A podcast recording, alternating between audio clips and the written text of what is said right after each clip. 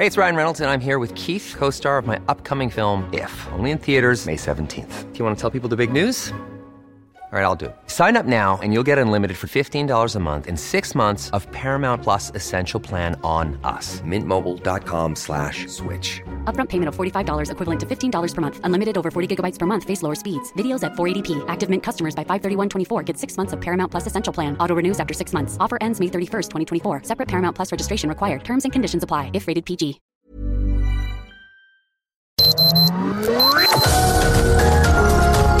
Heraldo Media Group presenta Sergio Sarmiento y Lupita Juárez. Información veraz y oportuna con un toque personal y humano. Por El Heraldo Radio, donde la H suena y ahora también se escucha.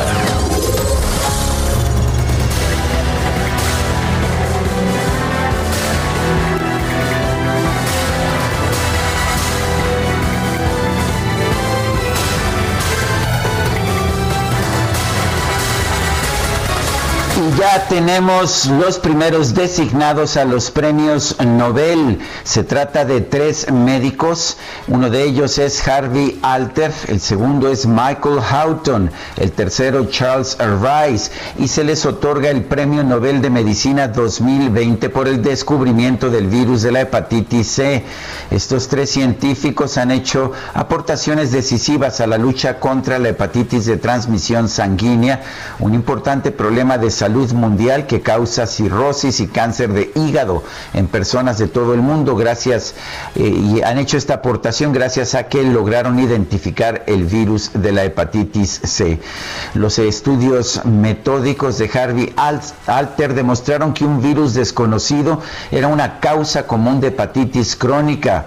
Michael Houghton utilizó una estrategia nueva para aislar el genoma del nuevo virus que se denominó virus de la hepatitis C y Charles Rice proporcionó la evidencia final que muestra que el virus de la hepatitis C por sí solo puede causar la hepatitis.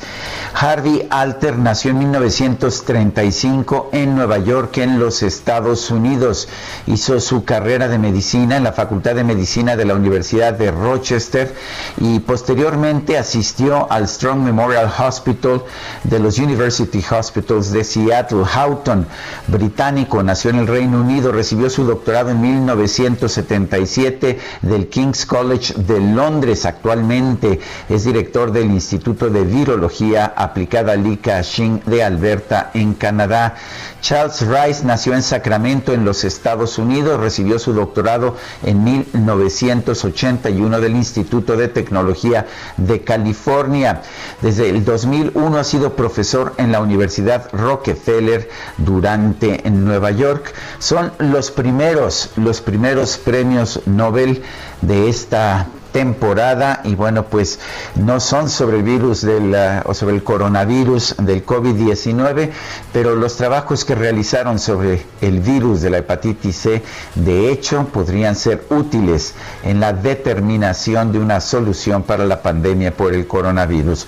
Son las 7 de la mañana con 3 minutos 7 con 3 hoy es lunes 5 de octubre del 2020 y bueno lo invito a estar con nosotros a quedarse con nosotros para estar bien informados. Esa es la razón principal de nuestro esfuerzo, pero también para pasar un momento agradable, ya que, pues ya lo sabe usted, a nosotros nos gusta darle el lado amable de la noticia siempre y cuando la noticia lo permita. Guadalupe Juárez, ¿cómo estás? Buenos días. Hola, ¿qué tal? Sergio Sarmiento, qué gusto saludarte. Buenos días a ti, buenos días a los amigos del auditorio que ya empiezan con nosotros sus jornadas. El eh, presidente Andrés Manuel López Obrador dijo a sus opositores que no coman ansias, pues las diferencias que tienen se podrán resolver por la vía democrática a partir del año que entra. Dijo, pues que él está confiado, la verdad, en conservar el apoyo que tiene del 70% de los mexicanos. Anduvo por allá en Sonora. El presidente se refirió a las críticas que generó el proyecto de rescate del estadio Héctor Espino y advirtió que sus opositores cuestionan todo lo que hace su gobierno, pero de nueva cuenta les garantizó que serán respetados si es que la gente pues dice mejor eh, invertir en eh, salud, ¿no? A los niños con cáncer, comprar los medicamentos, hay muchas otras cosas en las que se puede invertir antes que en un estadio, pero dice el presidente que ahora critican todo, que cuestionan todo, que antes callaban como momia ante lo que hacía el gobierno, que ahora no, que ahora gritan como pregoneros, cuestionándonos, pero la transformación va adelante. Dice que obviamente pues están muy enojados porque él asegura que ya no hay corrupción. Bueno, aprovechó para decirle a los opositores que les van a respetar, que no va a haber represión porque no son iguales. Nada más, lo único que les pido es que esperen. Dijo que pues se va a resolver esta diferencia, que la opción es la democracia y recordó que se aproximan las elecciones federales intermedias, además de que en 2022 se someterá a la revocación de mandato y a los opositores como el Frena, como este Frente Nacional Anti-AMLO, que exige su renuncia, el político tabasqueño les pidió esperar. Primero les dijo que pues se divierte, ¿no? El presidente se, divierte ahí moviendo a la gente, manipulando a la gente y les dijo, a ver, que se junten 100 mil. Y entonces pues ya se juntaron, unos dicen que 5 mil, otros que 8 mil, otros que más de 100 mil, pero el presidente dijo que se junten 100 mil y con algunos datos en las encuestas pues yo me voy, pero ahora el presidente pues la verdad es que les dice que aguanten, que no coman ansias. Pues sí, bueno, y también controvertida la actuación del presidente Donald Trump ayer de los Estados Unidos. Resulta que el presidente que está recluido en un hospital militar, el hospital militar de Walter Reed, decidió salir a pasear. Bueno, lo hizo en camionetas, por lo, por, por lo pronto no lo hizo a pie, pero de todas formas ha sido muy cuestionado. Dijo en un video que iba a hacer una visita sorpresa a sus seguidores y dice, creo que voy a dar una pequeña sorpresa a los grandes patriotas que están en la calle, llevan mucho tiempo ahí, tienen banderas de Trump y aman a nuestro país, de manera que pues salió en una camioneta escoltada por otras camionetas, llevaba un cubrebocas, saludó a la multitud en imágenes de video que se mostraron en los medios de los Estados Unidos. Eh, el portavoz de la Casa Blanca, Jude describió el viaje como un paseo corto de última hora para saludar a sus seguidores. Muchos especialistas y sobre todo la oposición cuestionaron la decisión de Trump de salir a dar un paseo. Aparentemente tuvo síntomas, eh, síntomas fuertes incluso de COVID en un principio, pero ya se siente bastante bien. Se ha hablado de la posibilidad de que pueda ser dado de alta este mismo lunes. Son las 7, las 7 de la mañana con 7 minutos.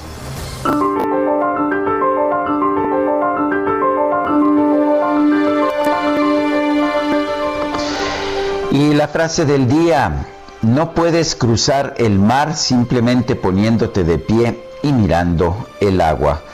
Rabindranath Tagore.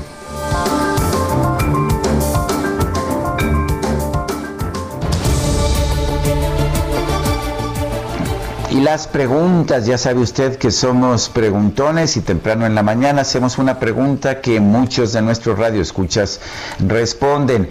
Este viernes 2 de octubre eh, hicimos la siguiente pregunta. ¿Está usted de acuerdo con el fallo de la Suprema Corte que permite una consulta sobre si, debe, si se debe aplicar la ley a los actores políticos?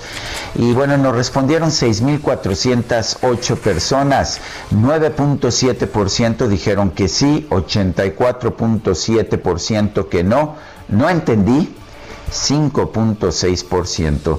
Y esta mañana temprano ya coloqué la siguiente pregunta en mi cuenta personal de Twitter arroba Sergio Sarmiento. Debe renunciar un presidente electo democráticamente porque lo pide una manifestación suficientemente grande.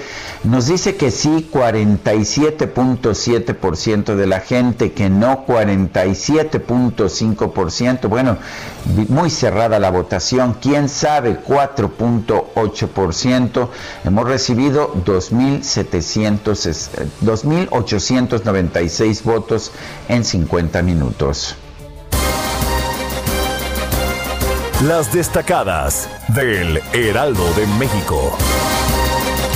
Y ya está con nosotros esta mañana muy fría Itzel González, muy abrigadita y nos dicen que en Toluca están a menos uno. Así que saludos a nuestros amigos, un abrazo cálido a todos que está haciendo mucho frío esta mañana. Lupita, Sergio, amigos, muy buenos días, frías mañanas. Seguimos con frío aquí en la Ciudad de México. Una buena chamarra para los que todavía no salen de casa, porque sí se necesita con muchísima información también que se publica este lunes 5 de octubre en el Heraldo de México Así que, ¿qué les parece si comenzamos con las destacadas? En primera plana, Coahuila y Tamaulipas en crisis, advierte con agua escasez en el país. El faltante de líquido es ocasionado por la sequía que limita la purificación y afecta las necesidades del riego. País, López Obrador pide a sus opositores paciencia. El mandatario presume que 70% de mexicanos apoya su gestión al frente del país. Ciudad de México, Miguel Hidalgo inician rescate en Tacubaya. Una ciudad perdida fue demolida y en su lugar se van a construir 35 torres de 5 niveles cada una para 185 familias. Estados, frontera sur, drones localizan a migrantes, disuelven en Guatemala caravana que salió de Honduras. Van más de 220 personas rescatadas en territorio mexicano de acuerdo al Instituto Nacional de Migración. Orbe, elecciones, campaña cara y atípica. Biden logró recaudar más dinero en donativos en corto tiempo que Trump durante todo su gobierno. Meta, capitalinos pierden el paso, Cruz Azul sucumbe en Toluca y tras el empate entre América y Pumas, el León se fuga en la cima y Tigres se les aproxima. Y finalmente, en mercados, análisis CIDE apoyan poco estados. La mitad de las entidades federativas registran menos de 11 medidas de auxilio económico para enfrentar la pandemia. Lupita, Sergio, amigos, hasta aquí las destacadas del Heraldo. ¡Feliz lunes! Gracias, Itzel. Oye, ¿qué tal la vacación? Tranquilitos. Regresamos tranquilitos y con mucha pila para seguir trabajando. Me parece muy bien. Te veo muy relajada, te veo muy descansadita. Me da mucho gusto. A mí también, Lupita. Muchas gracias. Muchas gracias a mis compañeros que me cubrieron durante estas vacaciones y pues nos escuchamos el día de mañana con las destacadas. Y son las 7 con 11 minutos.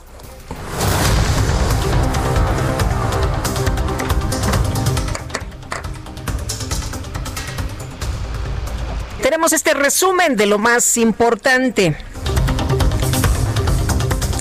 Este domingo, a bordo de un vehículo, el presidente de los Estados Unidos, Donald Trump, salió del hospital Walter Reed, donde es atendido tras dar positivo al COVID-19 para saludar a los simpatizantes que se congregaron para mostrarles su apoyo durante su periodo de recuperación. Y Sean Conley, el médico del presidente Donald Trump, informó que el mandatario se encuentra mejorando tras haber sido diagnosticado con COVID-19, por lo que este lunes podría ser dado de alta. Estaremos muy atentos. Por lo pronto, esta mañana, el señor Trump ha estado tuiteando, eh, lleva como dos horas tuiteando y bueno, ya estaremos analizando sus mensajes en Twitter. Ya sabe usted, voto, voto, voto, voto, voto y ha puesto un montón de, pues, eh, cosas que él le interesan, ¿no? Así que ya estaremos platicando con usted, pero por lo pronto le podemos decir que ha amanecido muy tuitero el presidente de los Estados Unidos. Bueno, con esto de que está encerrado, pero en fin, el primer ministro del Reino Unido, Boris Johnson, defendió el manejo de su gobierno ante la pandemia de COVID-19, a pesar del aumento en los índices de contagios de las últimas semanas. Aseguró que estableció un equilibrio entre la salud de la población y el cuidado de la economía. Bueno, cuando se pensaba que las cosas iban para mejor, en Francia, la ciudad de París fue declarada en alerta máxima por la pandemia. A partir del martes, los bares tendrán que cerrar durante dos semanas se va a recortar la asistencia a las universidades y se aplicarán restricciones a los restaurantes. En Alemania este fin de semana miles de personas protestaron en la ciudad de Constanza contra las medidas sanitarias anunciadas por el gobierno para enfrentar el rebrote de la pandemia en Europa. Y las autoridades sanitarias de Rusia reportaron que los contagios de coronavirus en ese país llegaron a 10.000 casos nuevos en las últimas, escuche usted, tan solo en las últimas 24 horas. El conteo de la Universidad Johns Hopkins de los Estados Unidos señala que en todo el mundo ya hay 35 millones 220 mil contagios, así como un millón 37 mil muertes. La Secretaría de Salud Federal informó que en México ya hay 761 mil 665 contagios de coronavirus y 79 mil 88 decesos. El director general de promoción de la salud, Ricardo Cortés Alcalá, reportó que en México se registra una reducción del 6% en los casos estimados de COVID-19, 16% en pacientes recuperados y 52% en muertes. Sobre la estimación de casos, vemos una disminución en, el 6% de los casos estimados. Son 902.058 eh, casos que se estiman que, están, eh, que se han diagnosticado en nuestro país, de los cuales apenas el 4% representa la epidemia activa. Son eh, 37.454 casos estimados activos los que se tienen. Se han recuperado ya 550.053 personas y se estima que con estas eh, em, personas a las que aún no se les ha hecho el, resultado o no se les pudo tomar muestra, pero que lamentablemente perdieron la vida, eh, son 92.392 personas. El Instituto Mexicano del Seguro Social informó que con corte al 30 de septiembre ha atendido de manera gratuita a 27.245 personas no derechohabientes contagiadas de COVID-19. El alcalde de la ciudad de Oaxaca, Osvaldo García Jarquín, Osvaldo García Jarquín informó que dio positivo a coronavirus. Y por otra parte, el gobierno de la Ciudad de México informó que para esta semana 22 colonias salieron de la lista de zonas que requieren atención prioritaria por la emergencia sanitaria. Sin embargo, otras 22 se sumaron a este programa. El Instituto Nacional de Medicina Genómica y el INAI firmaron un convenio para proteger los datos personales de las personas que participan en los programas de pruebas de COVID-19 a población abierta en la Ciudad de México. El dirigente nacional del PAN, Marco Cortés, consideró que el gobierno federal ha minimizado la pandemia de COVID-19, lo que ha resultado catastrófico, ya que México está muy cerca de llegar a las 80 mil muertes. El diputado del PRI, Héctor Yunes, pidió a la Cámara Baja aprobar un exhorto para que la Secretaría de la Función Pública, la Auditoría Superior de la Federación y la Fiscalía General de la República investiguen las denuncias del exdirector del instituto para devolver al pueblo lo robado, Jaime Cárdenas, sobre presuntos actos de corrupción en el organismo. Y el coordinador de Morena en la Cámara de Diputados, Mario Delgado, reconoció que algunos de los fideicomisos que busca desaparecer su bancada operan de manera impecable, impecable. Sin embargo, descartó negociar con la oposición la permanencia de estos fondos.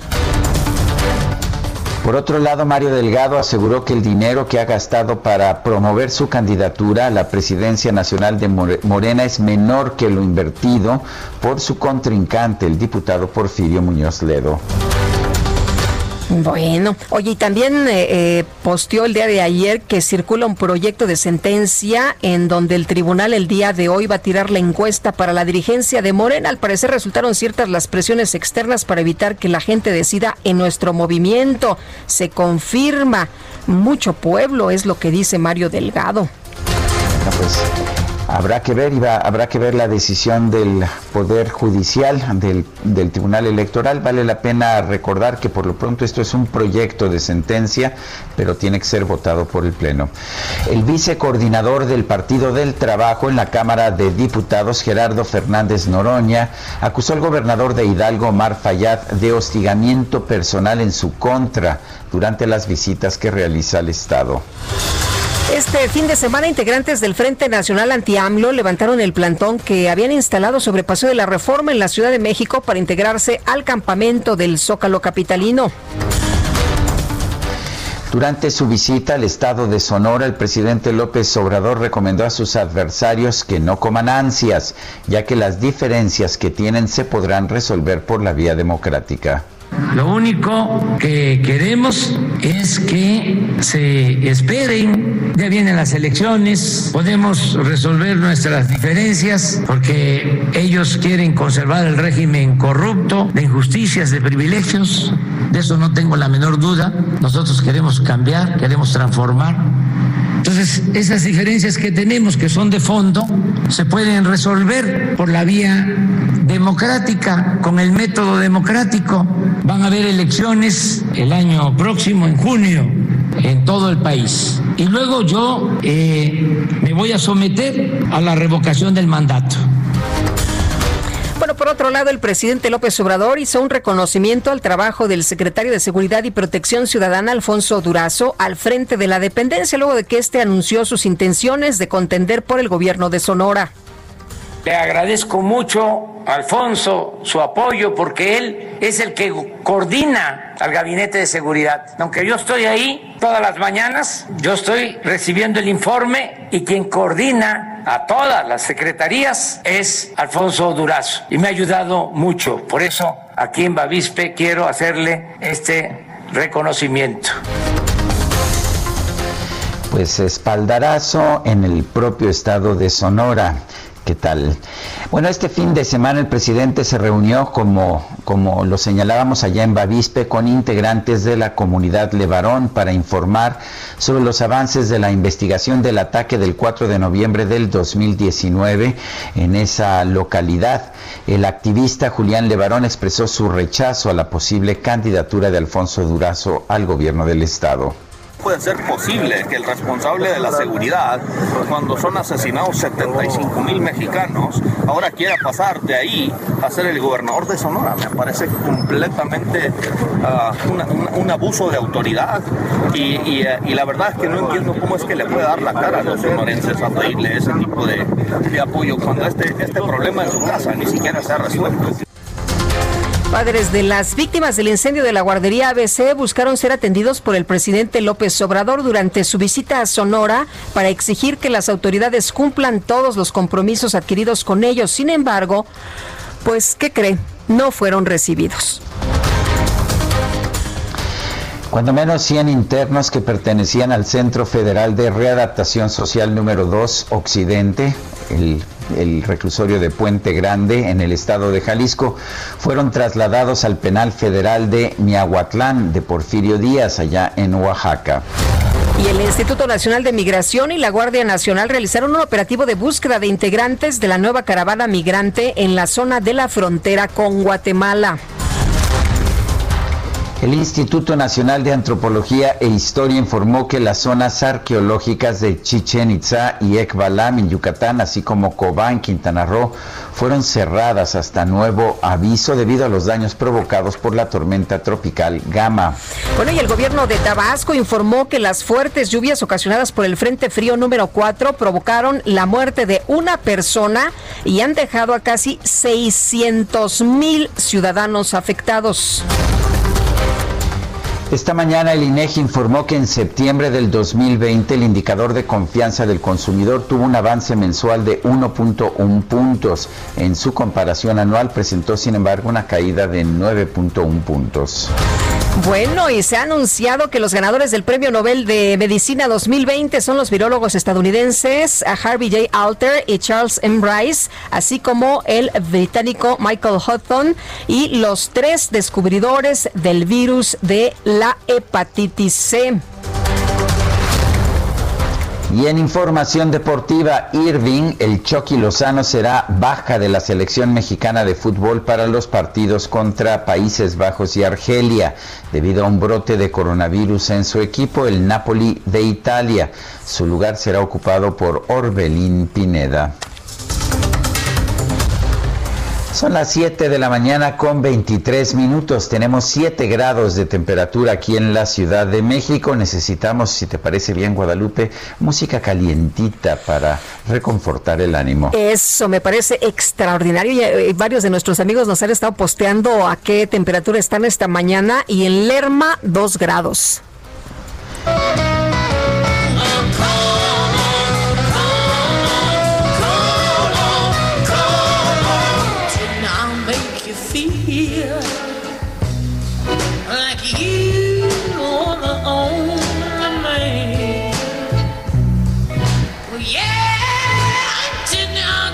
Querida Guadalupe, se cumplen 50 años del fallecimiento de esta gran cantante extraordinaria, Janis Joplin, quien falleció en Los Ángeles, California, el 4 de octubre de 1970. Yo quisiera dedicarle este, pues esta mañana a Janis Joplin, una de las grandes de toda la historia.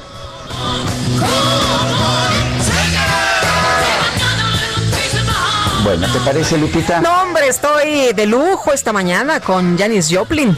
Y seguramente que muchos de nuestros amigos estarán disfrutando la música también.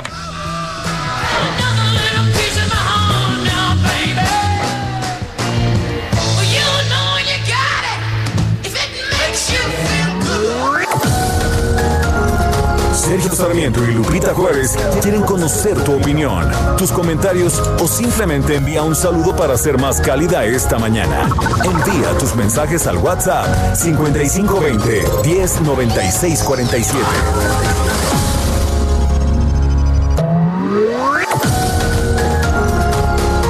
Continuamos con Sergio Sarmiento y Lupita Juárez por El Heraldo Radio.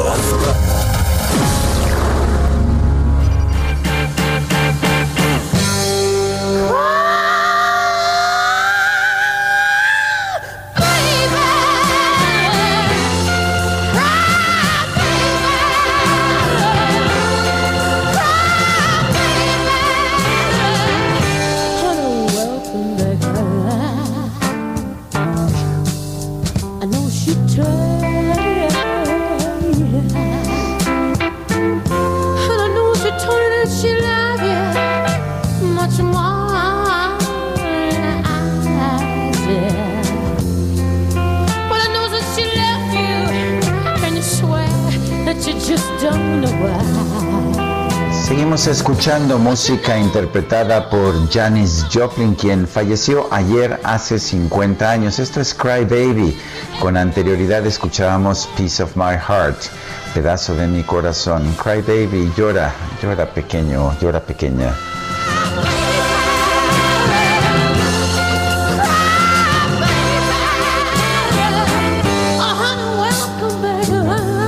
Qué vozarrón, qué Sí, vozarrón. una voz extraordinaria, una mujer de una vida muy intensa, pues que falleció de una sobredosis de droga a la edad de apenas 27 años.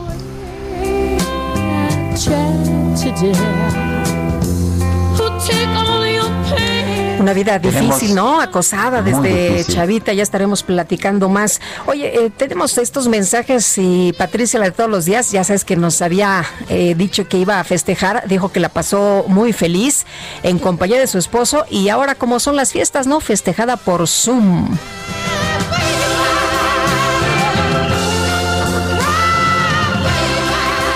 También Catalina Torres nos dice, buenos días, bonita semana a ustedes y a todo su equipo, gracias por mantenernos informados. Y desde Querétaro, Rodolfo Contreras también nos desea una buena y exitosa semana y dice pues a cuidarnos. A cuidarnos y dice a cuidarnos de la sindemia. La sindemia es esta pues pandemia múltiple global de obesidad, desnutrición y cambio climático es lo que eh, lo que nos está pidiendo que nos cuidemos de esa sindemia. Son las 7 de la mañana con 32 minutos. Adelante, Lupita. Pues tenemos ya listo Israel Lorenzana con información desde Circuito Interior. Israel, muy buenos días. Sergio Lupita, muy buenos días, un gusto saludarles, muy buen inicio de semana para todos. Y tenemos información para quien se desplaza a través de la zona del circuito interior. Lo hemos recorrido desde el aeropuerto capital capitalino prácticamente hasta la raza y en términos generales la circulación es aceptable. Ligeros asentamientos en carriles laterales, esto por el transporte público y además el ascenso y descenso de pasaje, nada para pensar en alternativas. Si requieren de alguna, el eje 2 norte puede ser una buena opción a partir de la avenida Oceanía y con dirección hacia el paseo de la reforma. El sentido opuesto a través del circuito, la circulación fluye a buena velocidad sin ningún problema para nuestros amigos que vienen de la avenida de los insurgentes y con dirección hacia Boulevard Puerto Aéreo. Sergio Lupita, la información que les tengo. Gracias Israel. Hasta luego. Y vamos ahora con Alan Rodríguez. Él se encuentra en el Paseo de la Reforma de la Ciudad de México. Adelante, Alan.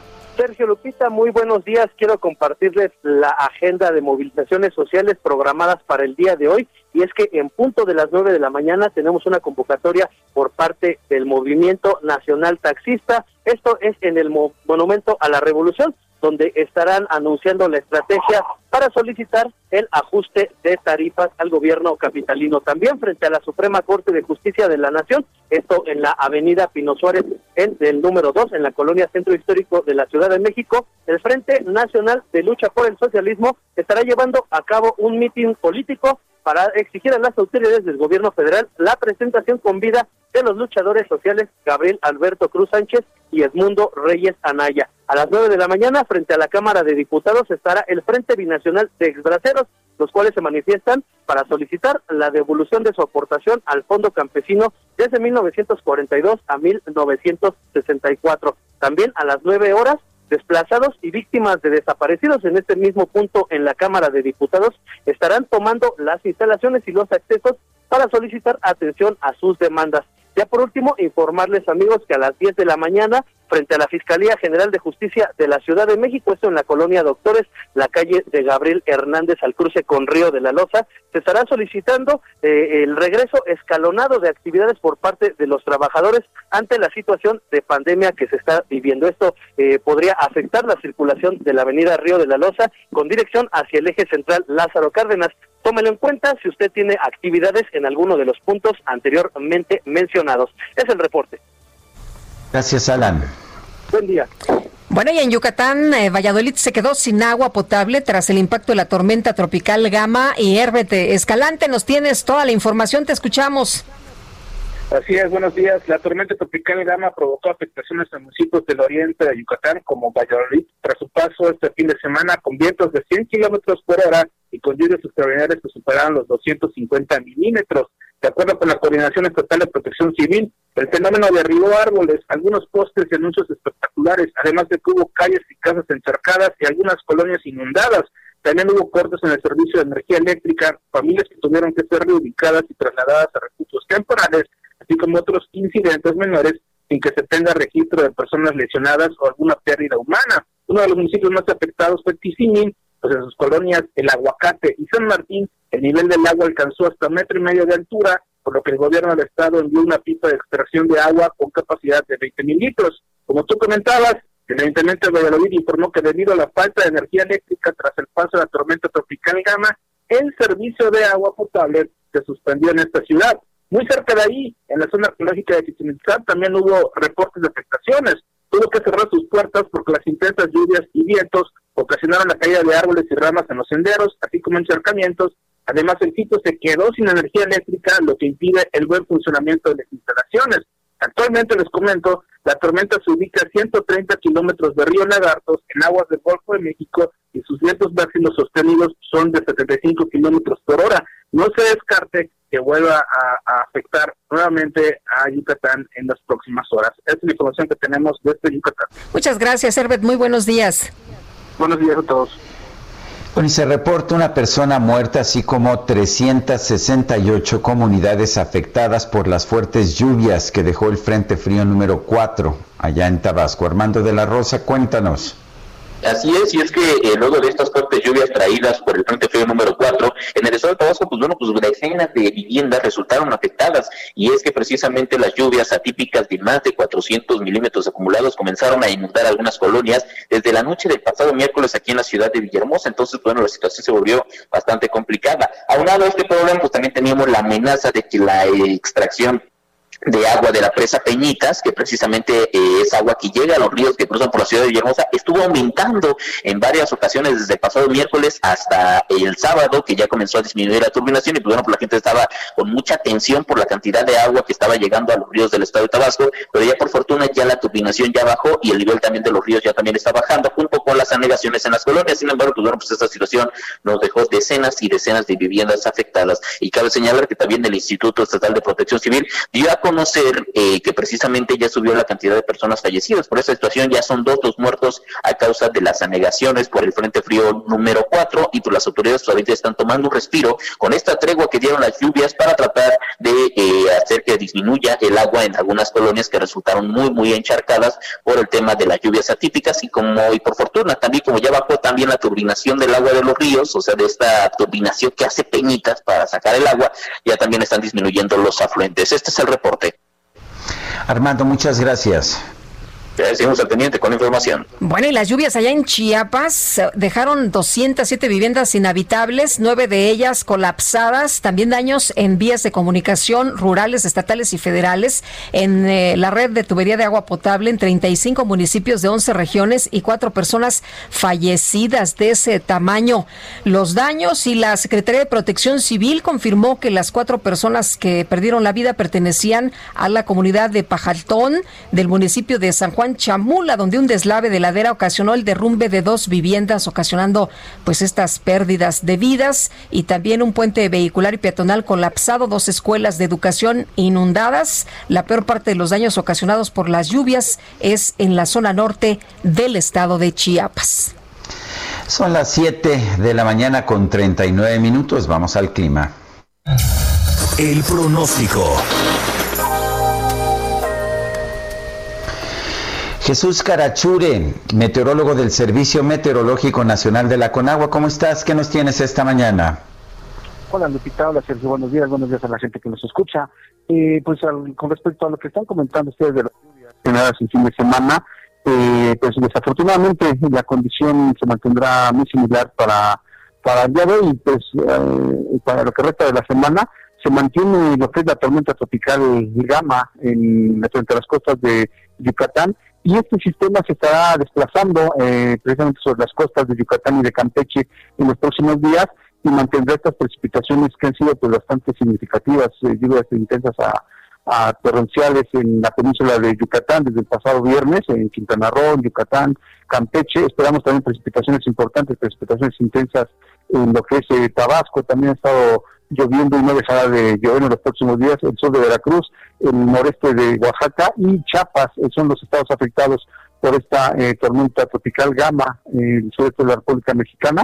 Y también tenemos lo que es eh, la masa de aire frío que acompañó al frente número 5. El frente ya no, ya no nos afecta, pero sí la masa fría todavía se mantiene eh, sobre el norte, noreste, oriente y centro del territorio nacional. Lo estamos sintiendo aquí en la Ciudad de México, en la capital de la República, desde, desde el jueves, viernes, que empezó a bajar la temperatura y se mantienen las temperaturas frías por la mañana, que la tarde ya las temperaturas son más cálidas, tenemos hemos eh, alcanzado 24, 25 grados de temperatura máxima por la tarde, sí en sombra eh, se siente todavía el eh, frío, se sienten los efectos de esta masa fría, que también desafortunadamente, o afortunadamente depende, no hay gente que le guste el frío, estará afectando estos, estas zonas que mencioné, norte, noreste, oriente y centro del territorio nacional, durante la semana. No son los dos sistemas que estarán afectando, no solo hoy lunes, sino desde, desde hoy hasta el viernes están afectando a la República Mexicana, como te comentaba, eh, Gama se moverá sobre las costas de Yucatán y de Campeche y estará afectando el sureste de México, y esta masa fría que acompañó al frente número 5 mantendrá temperaturas bajas, sobre todo por la mañana y por la noche, con heladas en zonas altas del norte, centro oriente y centro de la República Mexicana. Afortunadamente no habrá precipitaciones para la Ciudad de México desde hoy hasta el día miércoles, esperamos algunas lluvias muy aisladas el jueves, pero hoy, hoy día eh, no habrá precipitaciones en todo lo que es eh, norte, noreste, oriente, occidente, eh, centro y sur del territorio nacional. Las precipitaciones solamente se concentran en el sureste por los efectos de gama. Bueno, pues muchas gracias Jesús Carachure por esta información. Un saludo a todos, que tengan buen inicio de semana. Igualmente, muy buenos días. Y el director general de promoción de la salud, Ricardo Cortés Alcalá, señaló que por las características de densidad de población de la Ciudad de México, es una de las entidades más difíciles de reducir la curva epidémica del COVID-19. Y con todos los detalles esta mañana, París Salazar. Hola, París. Buenos días, Lupita, Sergio, amigos, amigas del Heraldo de México. Así es, y es que el director general de promoción de la salud, Ricardo Cortés Alcalá, admitió que una modificación en la capital del país equivale a mover casi un país completo. Dijo que un pequeño cambio en el porcentaje de movilidad equivale a una pequeña ciudad en algún otro estado del país. Expuso que regresar a la normalidad en la Ciudad de México es, es mover probablemente a un país completo de algún continente, que es una ciudad muy complicada, la Ciudad de México. Y es que en la zona del Valle de México tenemos cerca de 20 millones de habitantes, cifra que equivale al 17% de la población nacional, poco y poco menos de la mitad de la población de la zona metropolitana vive dentro de la Ciudad de México, alrededor de 8 millones de personas. Y es que, por ejemplo, El Salvador y Nicaragua tienen poco más de 6 millones de habitantes, o Noruega, Noruega que tiene 5.4 millones de habitantes. Y es que el, funcionario federal Cortés Alcalá pidió a las personas que sigan utilizando las barreras de protección sanitaria, como son el cubrebocas y el resto de las medidas sanitarias de prevención, para ayudar a disminuir la curva epidémica en la Ciudad de México y así disminuir los indicadores para que poco a poco la Ciudad de México por, transite al semáforo amarillo y puedan abrir otras actividades. Sergio Lupita. Pues sí, muy bien, muchas gracias, París. Buenos días. Hasta luego, muy buenos días. Y hay que experimentar, como dicen, en cabeza ajena. Hay que tomar de la experiencia estos eh, ejemplos, lo que está ocurriendo en otras partes del mundo, Francia, eh, París, lo que está sucediendo por allá también en España. Y hay que estar muy pendientes para ver qué cosas podemos aplicar en México y no nos pase de nuevo lo que está ocurriendo por allá. Bueno, la jefa de gobierno de la Ciudad de México, Claudia Sheinbaum, informó que se analiza cambiar el nombre de algunas calles porque tienen relación con personajes que son sinónimo de la represión. Carlos Navarra, adelante. Carlos Navarro, adelante. Buenos días, Sergio y Lupita. Les saludo con gusto a ustedes el auditorio y bien, se, se avecina un, un, cambio de las nomenclaturas de calles y colonias que fueron nombradas con, persona, con personajes que son sinónimos de la represión que se vivió en el país en la segunda mitad del siglo XX. La jefa de gobierno, Claudia Sheinbaum, informó que próximamente comenzará la consulta para obtener el visto bueno de estos ajustes por parte de los vecinos. Escuchemos. En algunos casos cuando hay, mm, por ejemplo, cambio de nombre de calle o de colonia, se tiene que consultar con los vecinos y vecinas. En algunos casos los vecinos no quieren cambiar porque significa pues modificación de escrituras, algunas cosas que o cuestiones de este tipo que ellos prefieren que no sea así. Lo digo porque me tocó en Tlalpan que queríamos cambiar el nombre de una calle y que primero consultamos con los vecinos y vecinas. Entonces, antes de poder anunciarlo, preferimos eh, consultar con la población y a partir de ahí ya poder hacer los anuncios. Bien, la primer colonia que está en la mira del gobierno capitalino es la nueva Díaz Ordaz, que se encuentra en la alcaldía Coyoacán. Ya ha habido acercamiento con los vecinos y el gobierno les manifestó que están interesados en hacerle un cambio al nombre. Y es que recordemos que el viernes pasado el subsecretario de Derechos Humanos, Población y Migración, Alejandro Encinas, anunció que los nombres de los perpetradores de la represión en México serán retirados de sitios públicos por parte del gobierno federal. También comentarles que la jefa de gobierno Claudia Sheinbaum hizo un llamado a los integrantes del Frente Anti-AMLO para que antes de instalar eh, nuevas casas en el plantón del Zócalo Capitalino ocupen las que están vacías. Escuchemos. Instalaron algunas tiendas de campaña del otro lado del Zócalo, pero que están desocupadas, la gran mayoría de ellas. Entonces, pues estuvo en diálogo ahí con ellos porque eh, pues lo que les planteamos es que primero ocupen las que están desocupadas ahí en la zona eh, que ya tiene frena, eh, pues antes de ocupar la otra parte, ¿no? Y bueno, fue el sábado que instalaron 270 nuevas casas para dar un total de 665 en el Zócalo capitalino. Sergio Lupita, la información que les tengo. Carlos Navarro, muchas gracias. Hasta luego, buenos días. Buenos días. Y Javier Ruiz está por allá en el campamento de Frena justamente. Y la jefa de gobierno decía, bueno, pues que ocupen, ¿no? Que ocupen las casas ahí de campaña. Javier Ruiz, ¿qué es lo que pasa esta mañana? Hola Lupita, Sergio, ¿qué tal? Excelente mañana. Pues eh, muy tranquilo, Sergio Lupita, pues el zócalo de la ciudad, aunque pues a partir del sábado se amplió este este campamento, pues hoy por la mañana luce bastante tranquilo. Eh, no hemos podido observar eh, justamente pues si todas las carpas que están en este punto pues sí están eh, ocupadas porque están cerradas sin embargo, pues es muy poco el movimiento que hemos encontrado desde muy temprano aquí en la plancha de la Constitución. Hay que recordar que pues únicamente estaba utilizada la mitad de ella, el, justamente pues el sábado después de esta marcha, pues ya se amplió y únicamente pues lo que podemos observar es que pues dejaron justamente casi la entrada hacia la Catedral Metropolitana eh, pues libre de carpas en el primer cuadro, sin embargo pues el resto está totalmente ocupado. Desde muy temprano se monta un operativo bastante discreto por parte de elementos de la Secretaría de Seguridad Ciudadana. Aunado a ello, pues están colocando pues estas vallas eh, metálicas en todo el Zócalo y también ya sobre la avenida 20 de noviembre. Está totalmente cerrada la circulación, eh, están las calles principales que conectan al Zócalo, como son 5 de mayo, la avenida José María Pino Suárez, 20 de noviembre, están totalmente pues cerradas, únicamente pues son las personas que están trabajando en este punto, las pueden ingresar justamente con su credencial. Y pues hay que evitar todo ese perímetro, hay que utilizar como alternativa el eje central Lázaro Cárdenas para quien desea llegar hacia la zona del eje 1 norte, hacia el circuito interior y a medida de lo posible pues principalmente evitar el zócalo de la ciudad porque mientras más vaya pasando el tiempo se va saturando. Únicamente quien viene transitando sobre 20 de noviembre, llegando a la calle de Venustiano Carranza, ya está el primer filtro y todos los vehículos son desviados hacia la avenida José María Pino Suárez y algunos otros más hacia el eje central Lázaro Cárdenas. De momento, Lupita Sergio, el reporte que tenemos. Javier, muchas gracias. Muy buenos días. Estamos atentos. Hasta luego. Hasta luego. Bueno, y vamos a, enlazarnos a la conferencia de prensa del presidente Andrés Manuel López Obrador en Palacio Nacional. Vale la pena recordar que se ha prometido que hoy se va a anunciar un plan de inversión en proyectos de infraestructura con la participación del sector público y el sector privado. Vamos a enlazarnos. Los expertos decían que con la crisis se iban a caer las remesas y fue lo contrario. Eh, se han incrementado las remesas en 10% con relación al año pasado. Y este año, sin duda, y ese es mi pronóstico, van a ser eh, eh, remesas récord, porque vamos a llegar a los 40 mil millones de dólares. Ya eso que envían nuestros paisanos a sus familiares es la principal fuente de ingresos que tiene nuestro país. Entonces, todo este envío de remesas llega a 10 millones de familias, también abajo.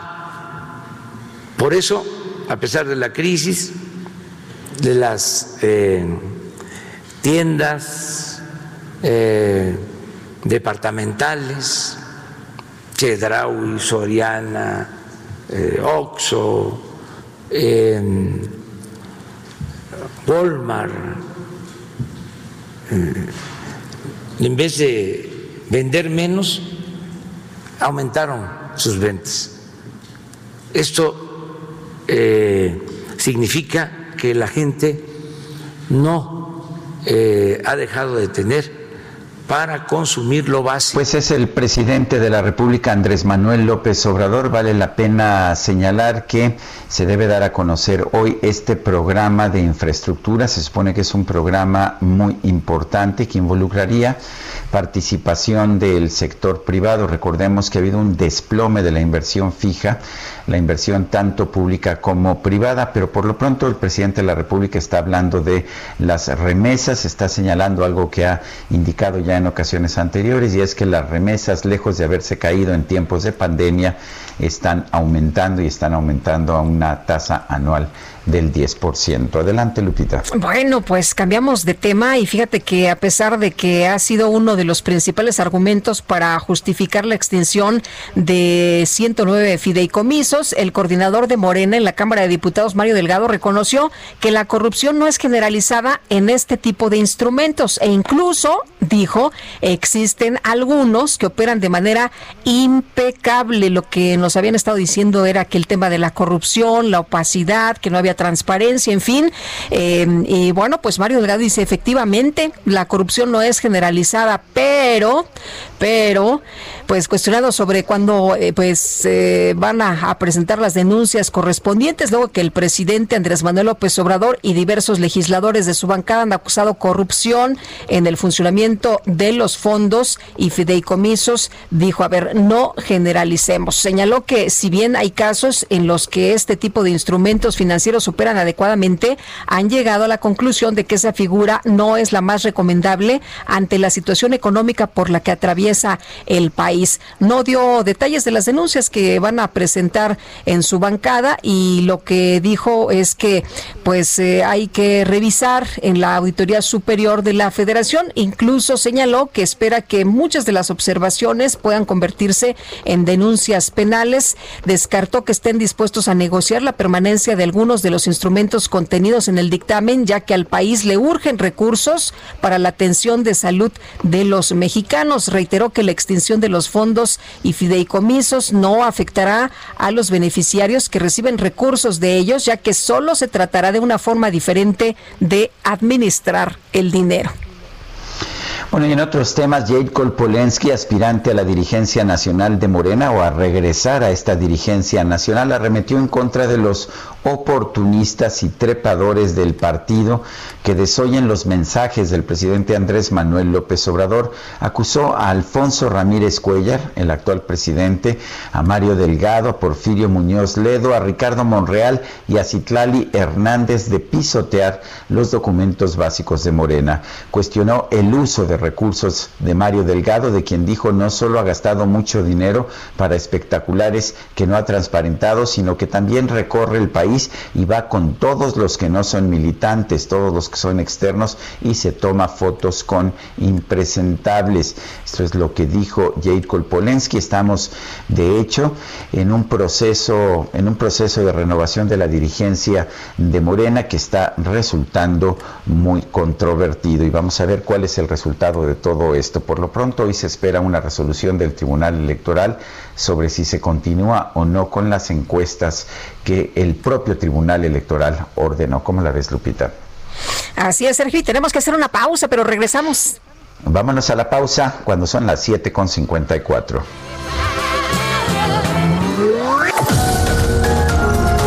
Sergio Sarmiento y Lupita Juárez quieren conocer tu opinión, tus comentarios o simplemente envía un saludo para ser más cálida esta mañana. Envía tus mensajes al WhatsApp 5520 109647.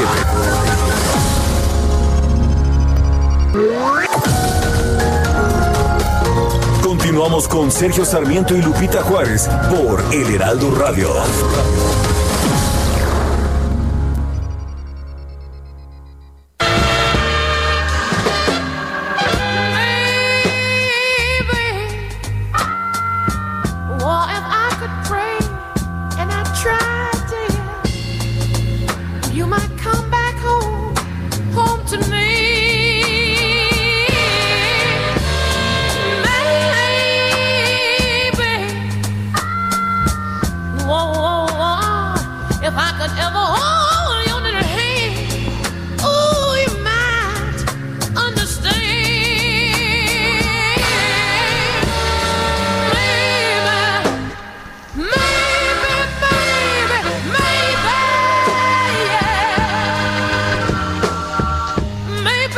Escuchando música interpretada por Janis Joplin. Esta se llama Maybe, quizá.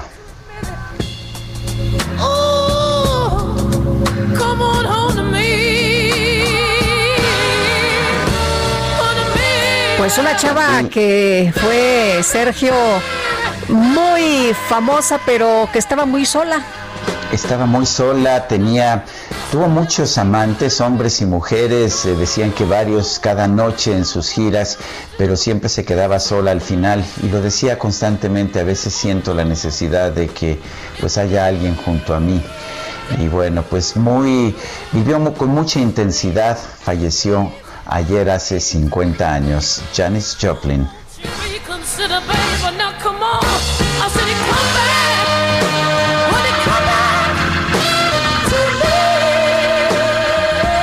Se me pone chinita la piel con no. Bueno, tenemos mensajes de nuestro público. Dice una persona del auditorio, buenos días Sergio Lupita, soy una abuela de 74 años y estuve en la marcha de frena. Impresionante el orden de las personas. Les deseo excelente semana. Saludos. Saludos respetuosos también, nos dice Miguel Ángel Martínez Aguirre de Tlalnepantla, que para todos sea una excelente semana y seguimos cuidándonos, por supuesto que nos seguimos cuidando. Buenos días, soy Roberto de Iscali. ¿Por qué los medios, sobre todo los televisivos, no dieron cobertura a la marcha del sábado? ¿Hubo consigna? Saludos. Bueno, pues no sé si hubo consigna o no, pero pues ahí está finalmente la, eh, la, información que aquí, por supuesto, le damos a conocer. Carlos Salazar Lomelín, presidente del Consejo Coordinador Empresarial, dijo que se equivocó por completo en su pronóstico para el 2020 al decir que sería un gran año. Nunca imaginó el embate de la pandemia.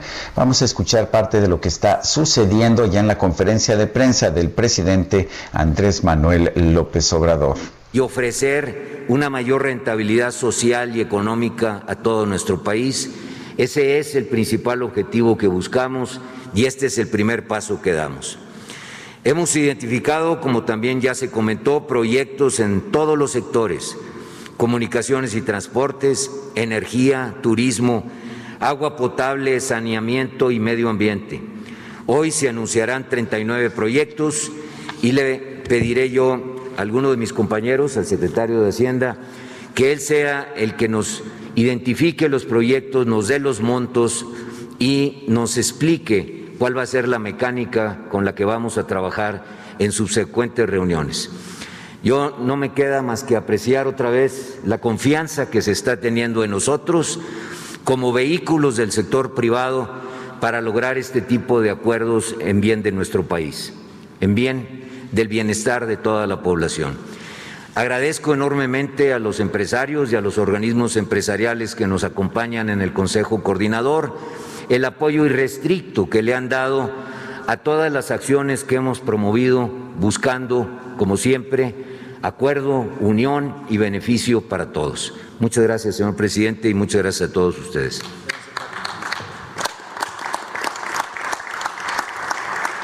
Bueno, pues es Carlos Salazar, presidente del Consejo Coordinador Empresarial. Eh, se está anunciando una, se están anunciando una serie de proyectos de construcción de infraestructura, proyectos que pues deben ser muy importantes para lograr una recuperación económica nacional.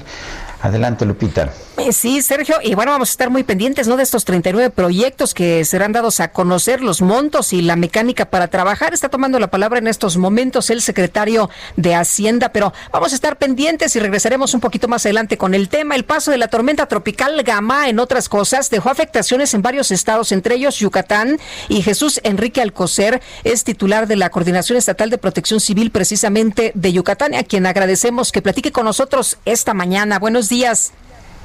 Lupita, Sergio, ¿qué tal? Muy buenos días. Un saludo a todos ahí en el estudio y desde luego de manera muy especial al público que nos acompaña a través de este segmento. Gracias, gracias al señor coordinador. Cuéntenos qué tan fuertes, qué tan importantes han sido estas afectaciones en Yucatán.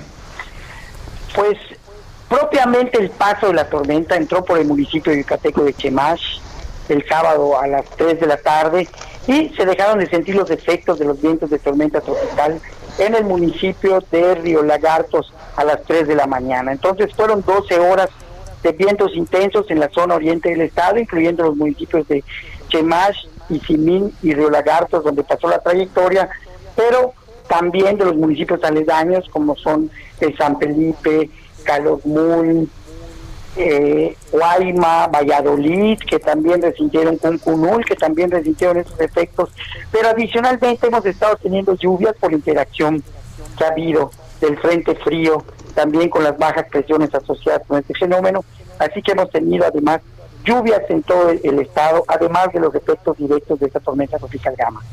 Eh, Jesús, cuéntenos, eh, ¿qué tan afectado está Valladolid? Teníamos entendido de que también hubo problemas, se quedaron sin agua potable. ¿Qué sucede por allá? Bueno, en toda la zona hubo ramas caídas, muchas ramas, árboles caídos, desde luego postes y los consecuentes cortes de energía eléctrica, interrupción de algunos otros eh, servicios. Con el agua, pues las zonas inundables, las que son recurrentemente, que tienen este problema, pues igual se inundaron, zonas bajas, eh, ciénega. Entonces, eh, son las afectaciones eh, principalmente que se tuvieron postes, algunos postes de alumbrado público también, de manera muy especial en, en Valladolid, el, el alumbrado público se vio muy afectado. Se está haciendo todavía la evaluación de la situación agrícola y ganadera, es la zona ganadera de nuestro estado, pero con saldo blanco respecto a la integridad física de la población de este estado de Yucatán. O sea, no hay, no hay, no hay faltas humanas, no hay, uh, no se perdieron vidas. No sé, desde el principio el gobernador del estado, Mauricio Vilas Dorsal, dio la instrucción para que se esté llevando muy puntual el monitoreo con los datos que nos comparte la Comisión Nacional del Agua. Hemos estado muy coordinados con el gobierno federal, con otras dependencias como el Sistema Nacional de Protección Civil, el Ejército, la Marina, la Capitanía de Puerto, la Guardia Nacional. Todo el gabinete está estatal está dando acompañamiento a los presidentes municipales y también estamos muy coordinados con las unidades municipales de protección civil. Y este trabajo en equipo pues se ha traducido en este saldo blanco, pero no podemos perder de vista un hecho fenómeno, Sergio, tenemos al frente de las costas todavía Gama que se está irse al oeste, pudiera en los próximos días volver a afectar Yucatán, pero ahora en la zona poniente, además de la tormenta tropical Delta que se aproxima también a esta zona, aunque el pronóstico no es que nos afecte directamente ese fenómeno. ¿Les fue mejor entonces que en otras entidades? En Tabasco hay 600 mil damnificados, en Chiapas hay personas afectadas sin viviendas y también personas que perdieron la vida, don Jesús. Pues aquí tenemos todavía 146 personas que están en ocho inmuebles que son refugios temporales en diferentes municipios y que están yendo, eh, que están siendo atendidos, pero es porque tienen agua en sus viviendas sin que éstas se hayan derrumbado. Eh, se seguirá atendiendo desde luego a la población porque van a continuar las lluvias, pero efectivamente pues el saldo es blanco respecto a la integridad física de la población del estado de Yucatán. ¿Cuánto tiempo piensa usted que pueda faltar para que finalmente se resuelva la situación? Pues tres días seguiremos muy pendientes de ese fenómeno, tres días estaremos también de manera muy intensa siguiendo el acercamiento que está teniendo la tormenta tropical Delta y el tiempo que sea necesario, así lo incluyó el gobernador Sergio Lupita, estaremos atendiendo a los yucatecos de manera pronta y oportuna, a toda la población de Yucatán que se viera afectado por estos fenómenos. Muy bien, pues don Jesús, le agradecemos que haya platicado con nosotros esta mañana. Muy buenos días. Al contrario, buenos días, gracias por este espacio y seguiremos informando si nos vuelven a, a brindar sus micrófonos. Claro que sí, Pues estaremos muy atentos. Don Jesús Enrique Alcocer, titular de la Coordinación Estatal de Protección Civil de Yucatán. Son las 8 de la mañana con 10 minutos. Vamos con el Químico Guerra. El Químico Guerra con Sergio Sarmiento y Lupita Juárez. Químico Guerra, buenos días. ¿Qué nos tienes esta mañana? Sí, Lupita, buenos días. Fíjense que ya les he platicado acerca de la grasa café que ayuda a adelgazar. Siempre pensamos que la grasa en general es mala, ¿no? Pero existe la grasa blanca y la grasa café. La grasa blanca es la que es mala, la que está acumulando en las arterias, eh, la que nos causa las llantitas, etcétera. Pero la grasa café ayuda a adelgazar. Fíjense que investigadores del Instituto Salk han descubierto cómo la molécula ERR quema energía y genera calor. Este descubrimiento tiene el potencial de ofrecer nuevas terapias para enfermedades relacionadas con la obesidad, algo que es prevalente en México y que es un verdadero caso de salud pública. Este trabajo se publica en Cell Reports, una revista arbitrada, y estuvo liderada por el doctor Ronald Evans y jefe del Departamento de Biología Molecular, allá en eh, el Instituto Salk. En tanto, la gran mayoría de las células de grasa en nuestro cuerpo almacenan energía, cada uno de nosotros tiene una pequeña cantidad de células de grasa café que hacen precisamente lo contrario, queman energía y queman calor. Hasta hace poco, hace unos 10 años, los científicos pensaban que solo los bebés que todavía no pueden contraer sus músculos tenían células de grasa café, era como una compensación por no poder contraer los músculos, pero estudios recientes han demostrado que los adultos también tenemos grasa café, pero en cantidades muy pequeñas. Pero las personas con un índice de masa corporal bajo tienden a tener una proporción mayor de grasa café, que es el índice de masa corporal, bueno, el peso entre la estatura de la persona. En esta nueva investigación, Ivans y sus colegas se enfocaron en el receptor gamma relacionado con los estrógenos ERR y que es un eh, gen activo en las células de grasa café. El equipo encontró que estas células expresan el gen ERR todo el tiempo, no solo como respuesta al frío, y que las células de grasa blanca no expresaron este gen nunca. A nivel celular, las células de grasa café están retacadas de mitocondrias llenas de energía, lo que les confiere confiere precisamente este color eh, café. Escribe el doctor, este descubrimiento no solo apoya nuestro entendimiento de cómo es que el cuerpo responde al frío, sino que nos puede llevar a nuevos métodos para controlar la cantidad de grasa café en el cuerpo, lo que tiene relación con la obesidad, la diabetes y la enfermedad del hígado graso ya que el gen RR codifica para una proteína que puede viajar hacia el núcleo de la célula y así controlar directamente la expresión de otros genes, el equipo del doctor Evans Lupita pudo determinar qué genes están activados por RR en las células de grasa café. Y esto pues definitivamente va a tener un eh, vuelco muy importante en la enfermedad del síndrome metabólico, en todo lo que tiene que ver precisamente con la tendencia genética como tenemos los mexicanos, muchos mexicanos a engordar y con esta eh, pues eh, capacidad que vamos a tener de la terapia génica, a lo mejor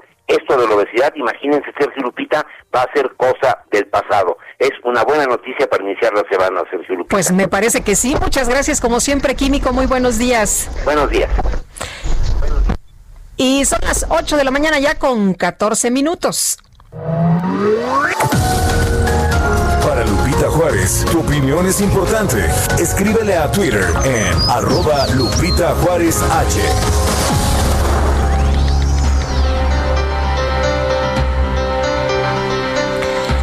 vámonos a los especiales de la silla rota y sin licitar y con desabasto, pues están gastando 3.8 mil millones de pesos en distribuir medicamentos en este gobierno. Jorge Ramos nos han dicho que no son iguales, que ellos sí hacen las cosas bien, que las hacen distinto, pero cuéntanos, Jorge Ramos, periodista de la silla rota, ¿qué encontraron? ¿Qué tal, Lupita? Sergio, muy buenos días, auditorio. Pues fíjate que, así como lo señalas, eh, sin licitar y bueno, con los atrasos en la distribución eh, de medicamentos y supuestos ahorros, el sector salud ha gastado 3.800 millones de pesos para la contratación del servicio de logística, distribución y almacenamiento de medicamentos entre 2019 y 2020. ¿Qué es lo interesante de estos datos que encontró eh, Mariluz Roldán? En, esta eh, revisión de datos? Bueno, pues eh, que aparecen varios procedimientos, la mayoría son eh, sin licitar, no hay, digamos, competencia, se designan pues directamente y es una cantidad importante. Ahora, también hay que anotar que pues las quejas, las denuncias por el desabasto de medicamentos en el sector salud, particularmente lo que tiene que ver el, el INSABI, bueno, pues sigue, eh, sigue siendo una de las constantes en el sector salud. Y eh, un tercer elemento tiene que ver con eh, los ahorros. El gobierno ha dicho que pues lo que está haciendo es modificar los esquemas de corrupción que antes existían para este pues trasiego de medicamentos y bueno lo que hemos encontrado es que no es muy claro no es muy claro que efectivamente se esté ahorrando hay casos específicos en el reportaje que publicamos en la Silla Rota lo describimos, casos específicos donde se señala que por la distribución de medicamentos antes pagaban cinco pesos en algún caso y ahora pagan uno, un peso con 90 centavos. Pero la pregunta sigue siendo, ¿de verdad están ahorrando? ¿De verdad están ahorrando? Bueno, pues los invitamos a que lean este reportaje en la, en la silla rota, donde explicamos un poco este, este, este tema de los medicamentos y cómo gastan tanto dinero sin licitar y sigue, sigue la, el desabasto. Pues sí, porque nos dijeron que las cosas iban a funcionar de manera muy diferente y que pues eh, la gente iba a tener lo que necesitar y mira la situación como está, sin licitar y con desabasto es lo que tenemos en estos momentos, movilizaciones. Jorge, lo que hemos visto, ¿no? De padres, por ejemplo, en el caso de las medicinas eh, para cáncer de sus niños, adultos también que están enfrentando esta situación y que no tienen medicamento. Así es, así es, así que bueno, pues está muy raro esto de, de los eh, gastos sin convocar a otros eh, competidores y bueno, pues el desabasto que a todas luces es más que evidente. Muy bien, Jorge Ramos, muchas gracias. Muy buenos días, Lupita. Buenos días y de los 109 ah, fideicomisos que podrían extinguirse por decisión del gobierno de la República y del Congreso, solo 8 consideran mecanismos de reasignación para que los fondos se sigan utilizando para los fines que fueron creados, mientras que el resto no tiene reglas claras al respecto. Vamos con uh, Engue Chavarría que nos tiene la información. Adelante, Engue. ¿Cómo estás, Sergio y Lupita? Muy buenos días. Pues eh, el gobierno federal pues ya eh, ha pues puesto en la mesa básicamente la discusión de la extinción de estos 109 fideicomisos, pero déjame les platico un poco porque bueno, la historia realmente es la que nos hace fuerte. El gobierno federal utiliza los fideicomisos o esta figura jurídica desde 1941 y pues bueno, aquí se rompe la falacia de esto de que fueron creados por gobiernos neoliberales pues con esto pues ya vemos que no tanto, ¿verdad? Hay registros incluso, eh, Sergio Lupita, de que la Auditoría Superior de la Federación ha realizado al menos 582 revisiones a estos instrumentos jurídicos, por lo que no se consideran fondos ocultos como lo ha manejado eh, Morena eh, a través de las distintas discusiones que ha tenido pues bueno, en el Poder Legislativo. Además de los 68 mil millones de pesos que el gobierno federal pretende recuperar, lo que es cierto es que más del 80% ya está comprometido, ya que no es dinero básicamente del gobierno, por lo que los compromisos de gasto y pago los tendrán tarde que temprano que asumir y pues seguramente vamos a ver una ola de amparos, eh, pues bueno, por todos los afectados que podrían incurrir, ¿no? Algunos de los fideicomisos más importantes, eh, Sergio, podrían ser los de Fondo de Cooperación Internacional en Ciencia y Tecnología, el de innovación tecnológica de la Secretaría de Economía, que tiene que ver con todo este eh, asunto de, investigación, el de sectorial de CONACYT de, igual de la Secretaría de Energía, el de Fondo de Desastres Naturales. México eh, se ubica en un lugar de alta sismicidad, incluso, por ejemplo, pues bueno, estamos viendo también eh, cómo hemos ido por el cambio climático embatidos por el tema de inundaciones y demás. Este fondo era clave, ¿no? Y el Fondo de Financiera Rural, pues que básicamente eran créditos blandos, por así decirlo, que se les daba todo al campo, ¿no? Eh, pues bueno, el presidente Andrés Manuel Obrador insiste que hay opacidad en ellos, que están fuera de control, que no había transparencia. Sin embargo, pues vemos que durante todo este tiempo hay 582 revisiones eh, por parte de la auditoría y que podrían de alguna manera darle eh, un poco de respiro a este gobierno que tal vez creemos que por esto viene la extinción, pues para pagar la nómina de las 20 mil plazas nuevas que pretende crear en 2021 de acuerdo con el presupuesto económico del siguiente año.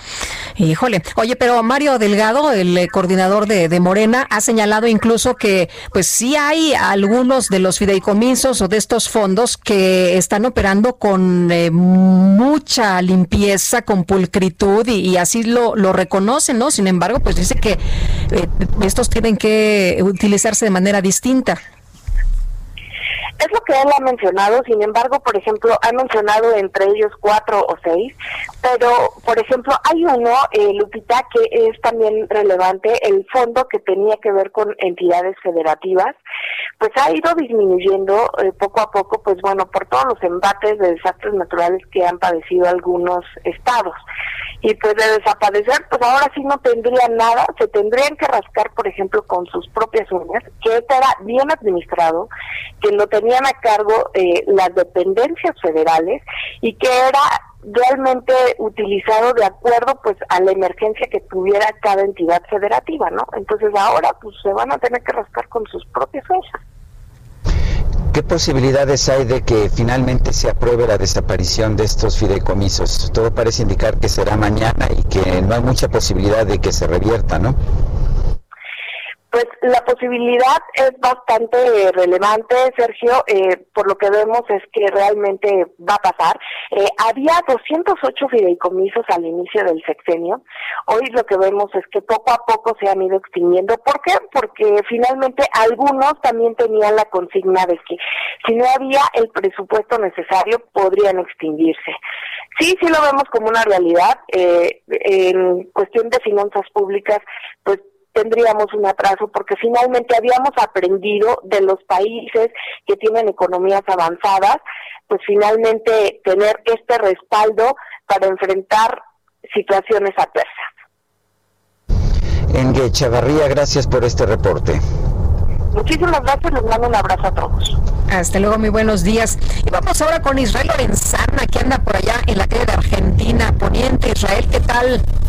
Gracias, Lupita, muchísimas gracias. Es exactamente la alcaldía Miguel Hidalgo donde nos hemos trasladado, la colonia argentina. Es la calle General Arista, donde lamentablemente un hombre ha perdido la vida. Esto cuando fue arrollado por un camión de basura, el cual se da a la fuga. Es la calle Mariano Arista en donde los servicios de emergencia llegaron y lamentablemente certificaron la muerte de esta persona. Para estos momentos, elementos de la Secretaría de Seguridad Ciudadana están en espera del Ministerio Público para llevar a cabo el levantamiento del cuerpo. Hay que señalar que aunque es, circulación local, aún así están llevando a cabo cortes viales para nuestros amigos que vienen a través del río San Joaquín y con dirección hacia la zona del periférico. Hay que anticipar su paso por varios minutos, esto principalmente en los carriles laterales, donde además de maniobras de ascenso y descenso por parte del transporte público, hay un lento cambio de luces en los semáforos. Sergio Lupita, la información que les tengo. Muchas gracias, Israel. Muy buenos días.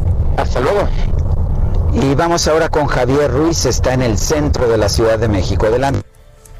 Hola Sergio Lupita, ¿qué tal? Excelente mañana. Justamente tenemos información de la avenida 20 de noviembre. A este punto han llegado alrededor de 20 manifestantes, todos ellos pertenecientes al movimiento Resistencia Civil Pacífica. Intentaban llegar hacia el zócalo de la ciudad, sin embargo, pues las autoridades ya no se lo permitieron, únicamente les dejaron que se quedaran en la avenida 20 de noviembre y la calle de Venustiano Carranza. Es una agrupación bastante pequeña, en general pues no afecta ni la calle de Venustiano Carranza. El corte que lo tenemos es por parte de elementos de la Secretaría de Seguridad Ciudadana, justamente llegando a este punto. Hay que evitar de preferencia, eso sí, la zona, utilizar como alternativa el eje central Lázaro Cárdenas. En lo que corresponde a la avenida José María Izazaga, también ya encontramos rezagos a la circulación, al menos para quien se desplaza de la zona de San Pablo, y esto en dirección hacia el perímetro del eje central o bien para continuar hacia la zona de la avenida Arcos de Belén y donde también... Sergio Sarmiento y Lupita Juárez quieren conocer tu opinión, tus comentarios o simplemente envía un saludo para ser más cálida esta mañana. Envía tus mensajes al WhatsApp 5520 109647.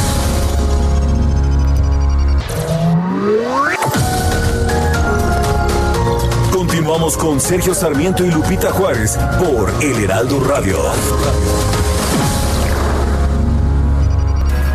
Jaque Mate con Sergio Sarmiento.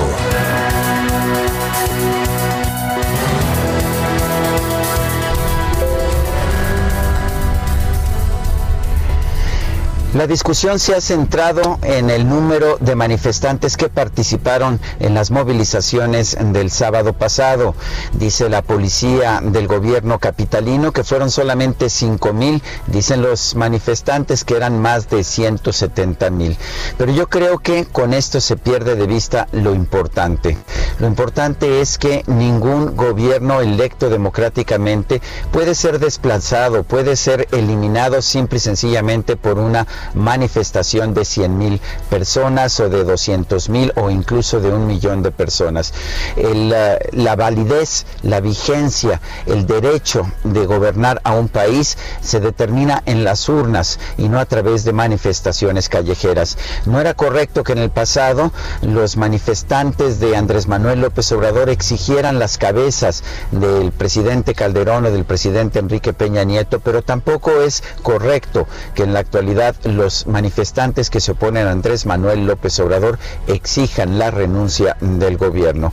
El presidente de la República, Andrés Manuel López Obrador, lo es porque recibió la mayoría de los votos el pasado 2018 y lo correcto es que se mantenga ahí.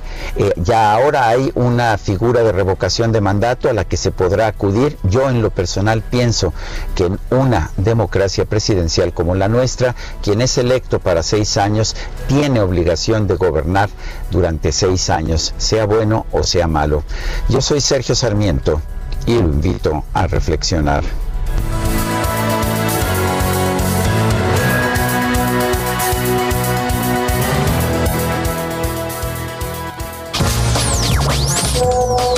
Sergio Lupita, buenos días. Habla Juan Manuel Salinas de la colonia Roma. Ya vimos que Andrés Manuel en un puño tiene la Cámara de Senadores, en otro tiene a la Cámara de Diputados y bajo sus ideales tiene algunos ministros de la Suprema Corte de Justicia. Además yo me pregunto para qué quieren enjuiciar a los presidentes si a Lozoya no le ha hecho nada, es un hombre que no pisó la cárcel, es un hombre que está libre, es un hombre que goza de los privilegios que le otorga el dinero que ilegalmente obtuvo. Ya déjate de tanta faramayada López Obrador. Un abrazo a todos.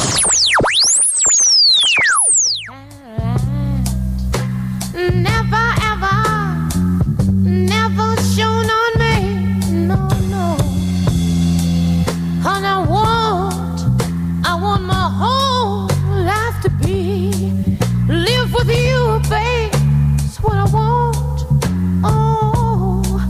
Wants to be living, loving you.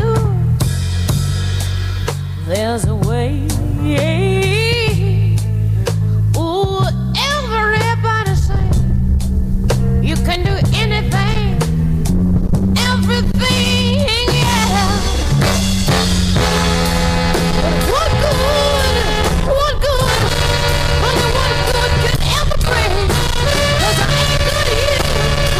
Otra probadita de la música y de la voz impresionante de Janis Joplin, To Love Somebody, amar a alguien.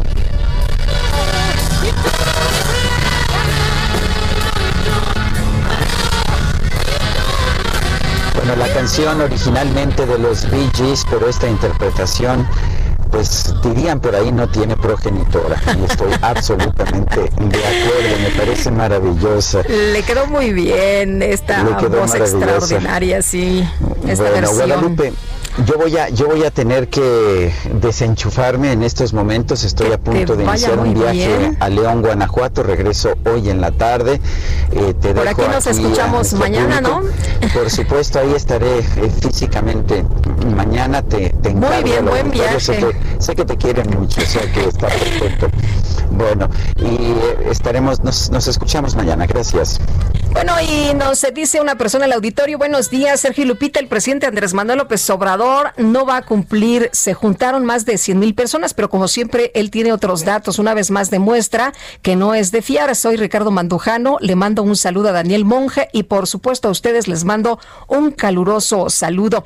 Y buenos días, Sergio y Lupita, les envío un cordial saludo para combatir el frío, por favor, no se enlacen al show mañanero, es suficiente que algún reportero haga el resumen.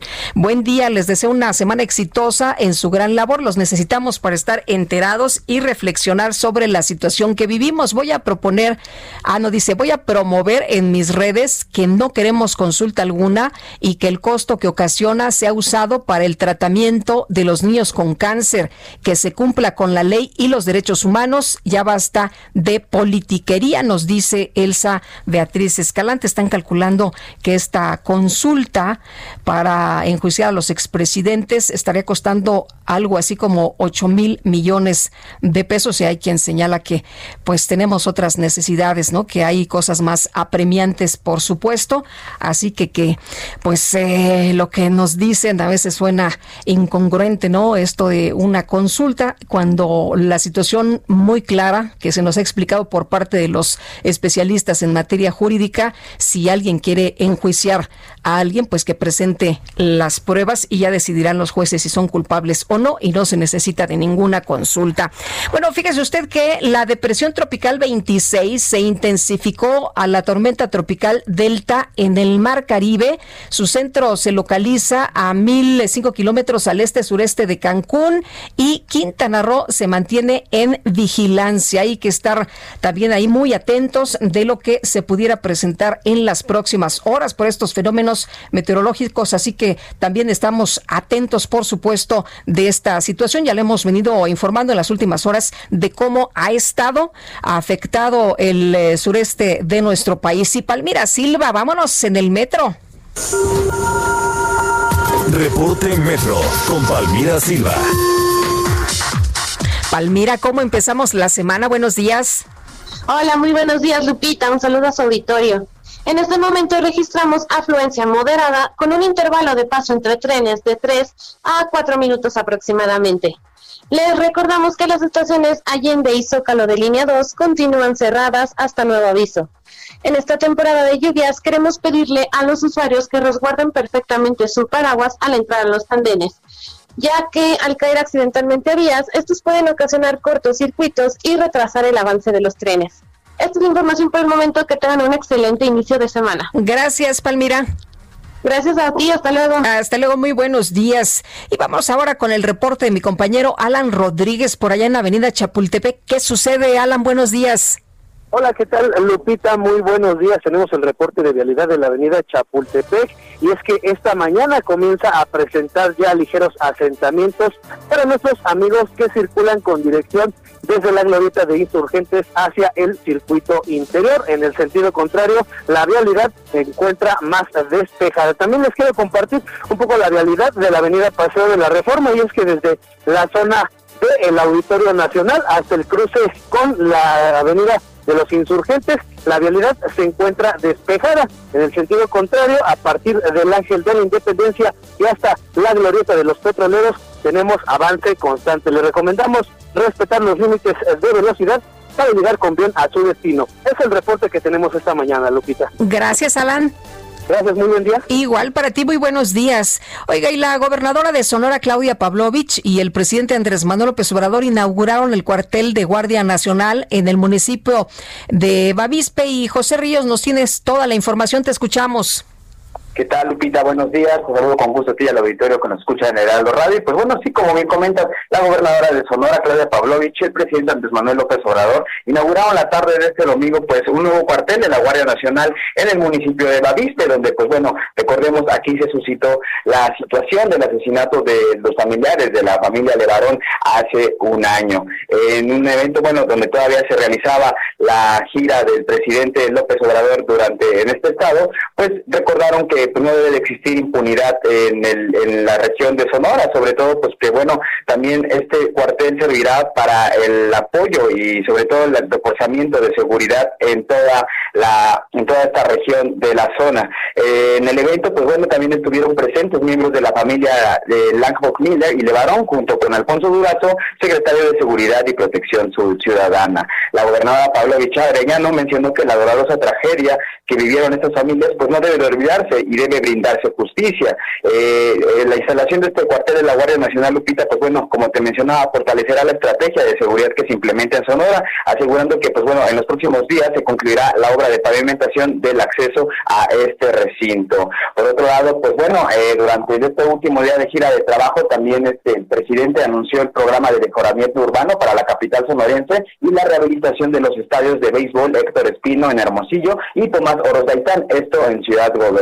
Obregón. Por último, informarte, Lupita, que pues bueno, eh, estas rehabilitaciones también se integrarán al plan de fincar dos de las cinco escuelas de béisbol que se abrirán en todo el país y que bueno, pues dos de estas estarán en el estado de Sonora. Ese es el informe que te tengo, Lupita. Muchas gracias, muy buenos días, José. Seguimos pendientes. Seguimos muy atentos, por supuesto. Y Julián Levarón, activista y miembro de la comunidad Levarón, gracias por platicar con nosotros esta mañana. Muy buenos días. Buenos días, buenos días a todos. Gracias, Julián. Eh, cuéntenos eh, cómo vieron ustedes esta, pues este acercamiento, esta visita del presidente López Obrador. ¿Están ustedes eh, tranquilos? ¿Tienen ustedes em, eh, la, la información de los avances en la investigación?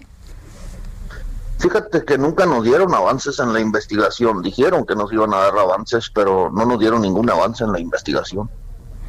O sea, no, no hay ninguna información ni de el presidente ni de alguien de la eh, pues eh, Secretaría de Seguridad. Pues nada de lo que, de- de- nada nuevo, o sea, cosas que ya sabíamos. Dijeron dos, tres cosas. Dijeron que, que llevaban a los investigadores del aceido para que nos dieran un informe y en último momento no se fueron y no, no hubo ese acercamiento.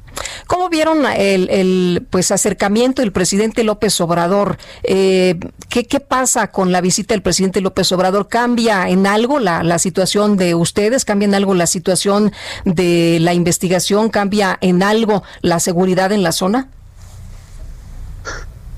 Pues esperemos que sí, esperemos que ese cuartel sirva para algo, pero, pero la mera verdad es que cuando alguien es asesinado en nuestro país ah, y abren una carpeta de investigación, lo primero que hacen es ponerlo a mero abajo de otros 100 mil casos que se están investigando en la que nunca se termina concluyendo. Ya casi va un año de que asesinaron por esas brechas una madre de 13 hijos, una madre de 6 hijos y una madre de 7 hijos.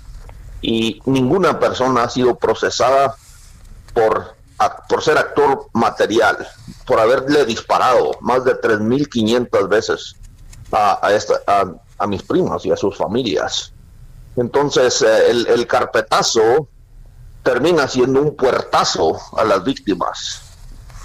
Y yo se lo digo con, con la experiencia desde el 2009, que asesinaron a mi hermano, el- y ayer hubiera cumplido 44 años Benjamín, y nos prometieron justicia de la misma manera. Nunca fue alguien detenido y sentenciado por ese crimen. Y la verdad es que se pasa el tiempo y nomás da coraje que ahora el, el que es de ahí de Bavispe, el secretario de Seguridad Pública, que pues que pues que a todas luces es imposible que no sepa que se adueñan de esos caminos los sicarios.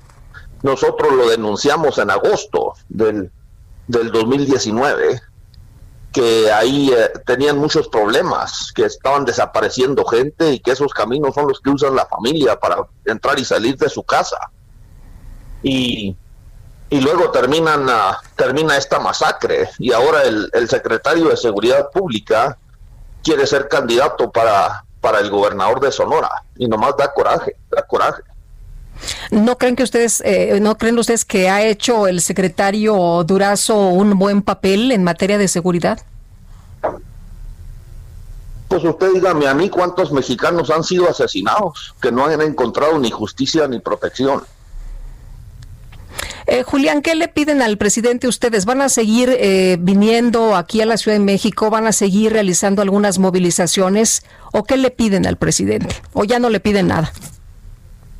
Pues yo creo que más bien la petición es a, a todos los mexicanos, porque esa puerta que nos cierran en la cara cuando nos matan a un familiar, la vamos a tumbar. Muy bien.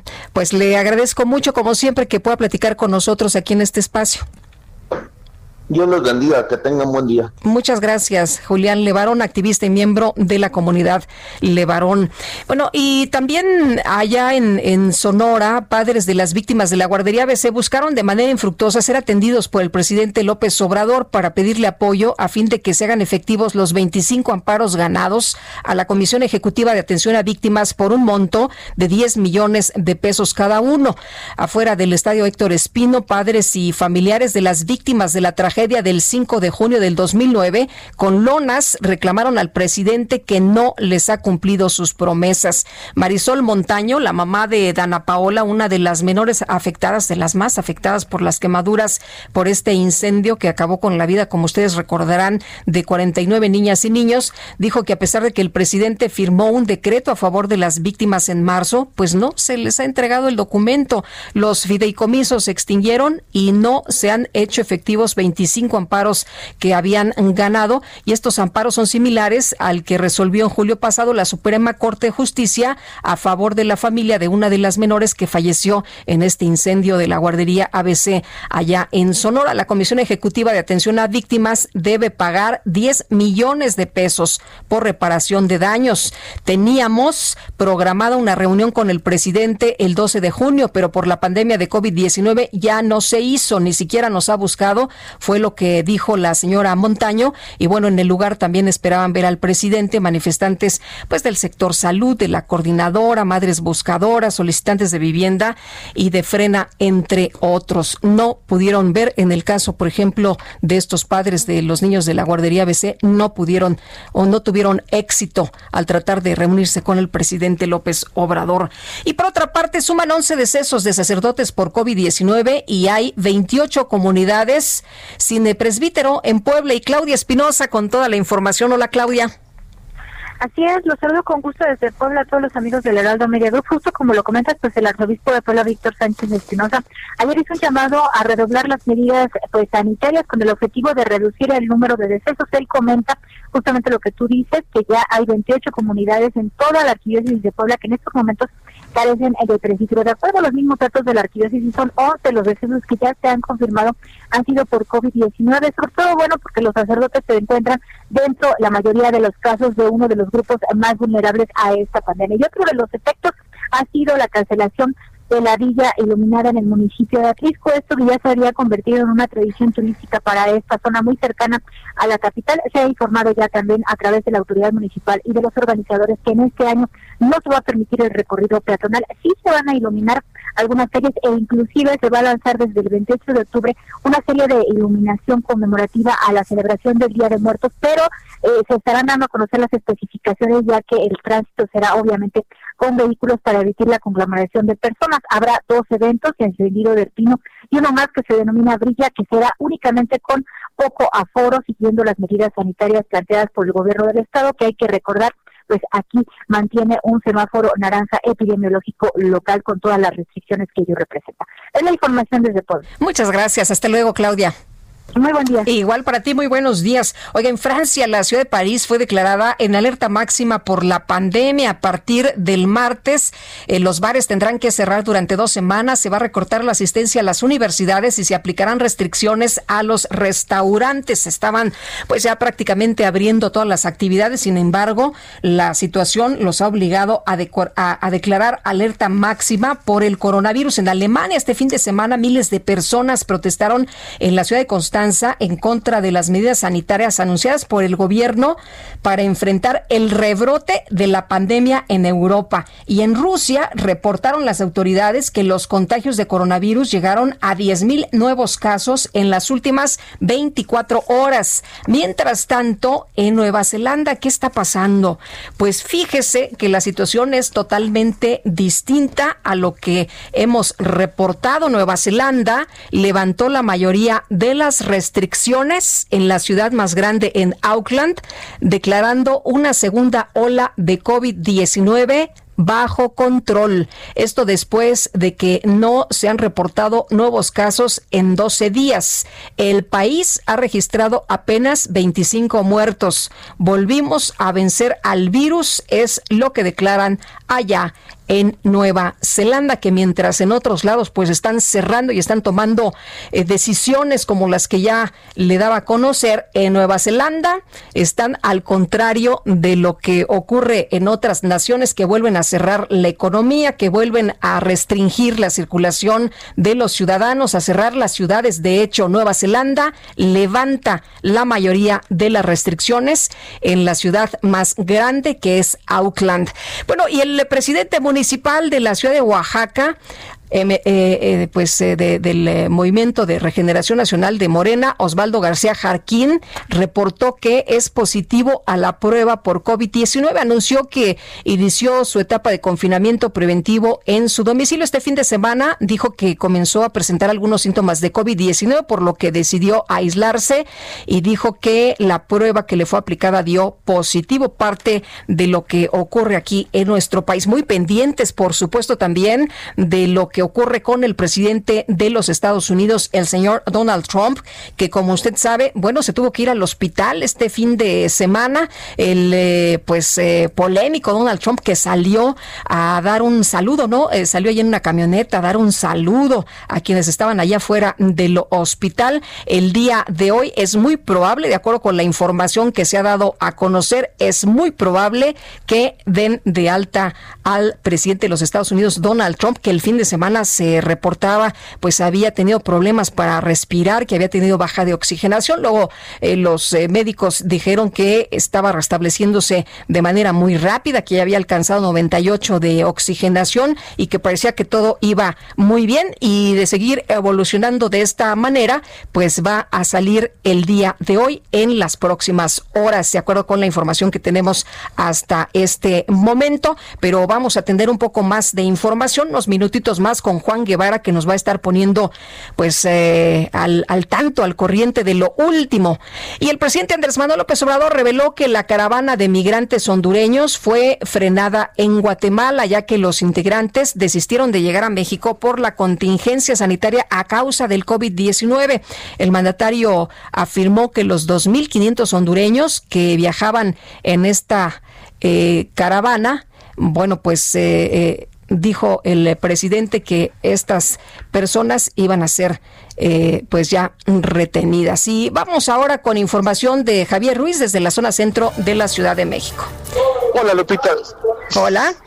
Hola Lupita, Sergio, ¿qué tal? Excelente mañana y justamente tenemos información de la zona centro. Hace unos momentos recorrimos parte de la calzada San Antonio Abad. Vamos a encontrar ya problemas viales, al menos para quien se desplaza de la zona del viaducto Miguel Alemán y esto para quien desea llegar hacia la incorporación con la avenida 20 de noviembre. El sentido opuesto San Antonio Abad en general, el avance es constante, incluso es una buena alternativa para quien desea llegar hacia la zona sur de la Ciudad de México. En lo que corresponde al eje central Lázaro Cárdenas, ya comienza incrementarse también el aforo de automovilistas una vez que se deja atrás el eje 3 sur y esto para llegar hacia el entronque con la avenida Fray Servando Teresa de Mier. Más adelante también rezagos para cruzar la avenida Juárez y ya superando Juárez en general el avance mejora y bastante en dirección hacia la zona del circuito interior. De momento, Lupita, Sergio, el reporte que tenemos. Muchas gracias por el reporte. Muy buenos días.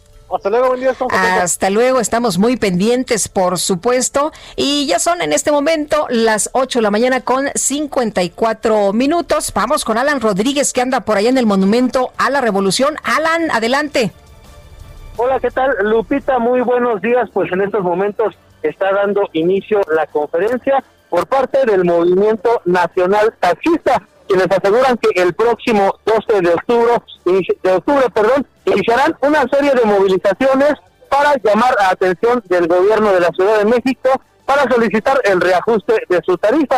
Ellos están acusando que reciben faltas, falsas promesas y que desde hace ya seis años no se ha atendido su petición del aumento a esta tarifa. Por lo cual tenemos en este punto aproximadamente 50 integrantes de este movimiento quienes están pronunciándose sobre las actividades que estarán realizando el próximo lunes, lo cual incluye algunos bloqueos en las principales vías de la Ciudad de México. Estamos al pendiente de los anuncios que están realizando en este punto y también quiero comentarles que tenemos la presencia de exbraceros, los cuales piden que se les devuelvan las contribuciones que hicieron durante los años 80. Es por lo pronto el reporte que tenemos. Gracias, Alan. Muy buenos días. Nosotros hacemos una pausa y regresamos.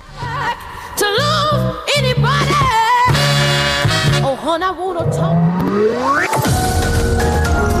Sergio Sarmiento y Lupita Juárez quieren conocer tu opinión, tus comentarios o simplemente envía un saludo para ser más cálida esta mañana. Envía tus mensajes al WhatsApp 5520 109647.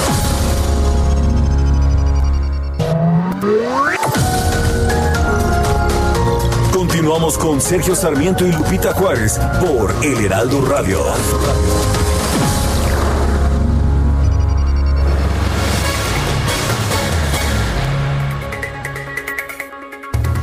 Sergio, Lupita, ¿qué tal amigos? Les platico que regresaron las ventas privadas del programa de lealtad en Hoteles Riu.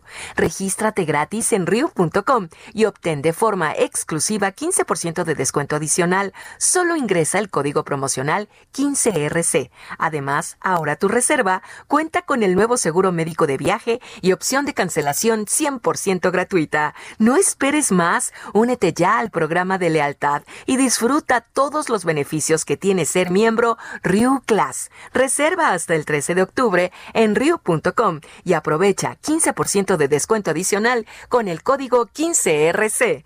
Gracias. Para Lupita Juárez, tu opinión es importante. Escríbele a Twitter en arroba Lupita Juárez H.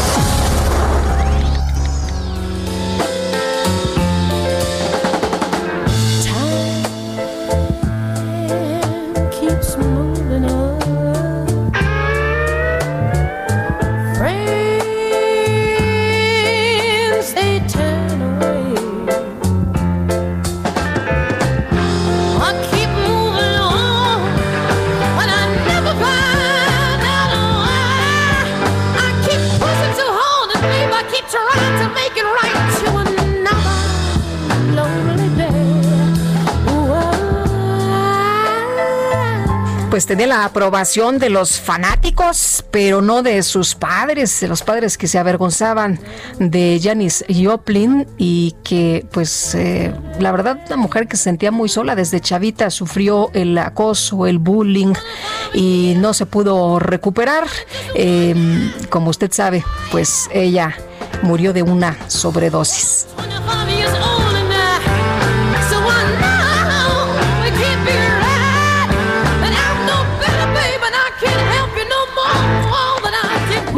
Nos dice Jesús Díaz de Azcapotzalco, feliz inicio de semana, Sergio Lupita. En octubre conmemoramos a la bruja cósmica, el blues más puro del rock. Les recomiendo el documental de Janis Little Girl Blue, dirigido por Amy Berg. Dice que pues le, gustó mucho, así que no lo he visto, lo voy- le voy a echar un, ojito. Eh, buenos días, Sergio Lupita. Bien por recordar a Janis Joplin. Un fuerte abrazo, Francisco, 1955. Oiga, yo leí un libro que se llama El amante de Janis Joplin, de Elmer Mendoza, que no tiene nada que ver con Janis Joplin, pero está muy bueno este libro que habla, pues ya sabe usted, de el Triángulo Dorado allá en la región de Sinaloa y de este David Valenzuela, que es el personaje central de la novela de Elmer Mendoza, el amante de Janis Joplin, que tiene por ahí un encuentro, un encuentro inaudito con esta mujer, con esta cantante. work En la unidad Ermita Zaragoza, alcaldista Palapa, nos dicen, tenemos una semana sin recolección de basura. Esto pasa por tomar decisiones, como decía mi abuelita, con los pies. Bueno, no tiene, no, es grave, ¿no? Allá en Iztapalapa, en la unidad Ermita Zaragoza, SOS para las autoridades de limpia de la Ciudad de México, ahí para la jefa de gobierno, para la alcaldía eh, de, de Iztapalapa. Por favor, ayuda. Tienen una semana sin que pasen a recolectar la basura. Y el senador de Morena, Cristóbal Arias, presentó su segundo informe legislativo en el que resaltó las reformas y leyes aprobadas durante el periodo de la crisis sanitaria por la propagación mundial del COVID. Vamos a platicar con él esta mañana y agradezco que converse con nosotros en este espacio Cristóbal Arias, presidente de la Comisión de Gobernación del Senado. ¿Qué tal? Muy buenos días. Muy buenos días, Lupita. Me da mucho gusto saludarle. Igualmente. A toda la audiencia. Igualmente, senador, a ver, cuéntenos de las reformas aprobadas durante este periodo de la crisis sanitaria. ¿Cuál ha sido lo, lo relevante que ha mencionado usted en este informe? Pues yo lo hemos, yo lo que he destacado que es prioritario, dada pues la circunstancia en que se presentó a lo inesperado como eh, la pandemia del coronavirus, pues primero está la, salud y la preservación de la vida, de tal manera que hemos dotado de instrumentos legales, de más facultades al propio Ejecutivo para conseguir equipo médico, técnico, de protección, donde quiera que le sea posible eh, conseguirlo. eh, que con el propósito pues, de que se disponga de los recursos suficientes para que se atienda lo más eficazmente posible todo relacionado con el problema sanitario, todo lo relacionado con la preservación de la, de la vida. Yo creo que en este momento esa, esa es la prioridad.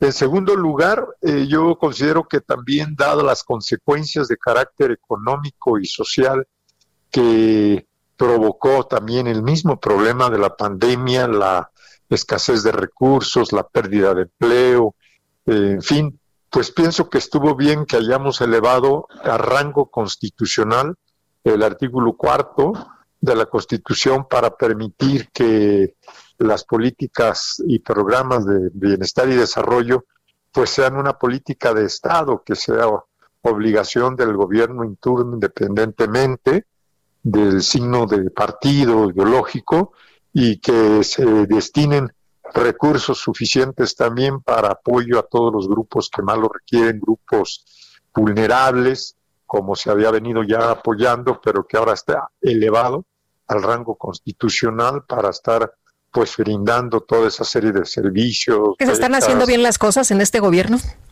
Pues no, yo considero que se está dándole prioridad, porque de aquí a, lo, a que logremos reactivar la economía, que crezca, que tener empleo, ¿Qué hacemos mientras tanto, Lupita, con los millones de mexicanos que se vieron en una situación crítica ahora derivada del coronavirus? Entonces yo creo que es correcto que se haya puesto también el acento en la política social.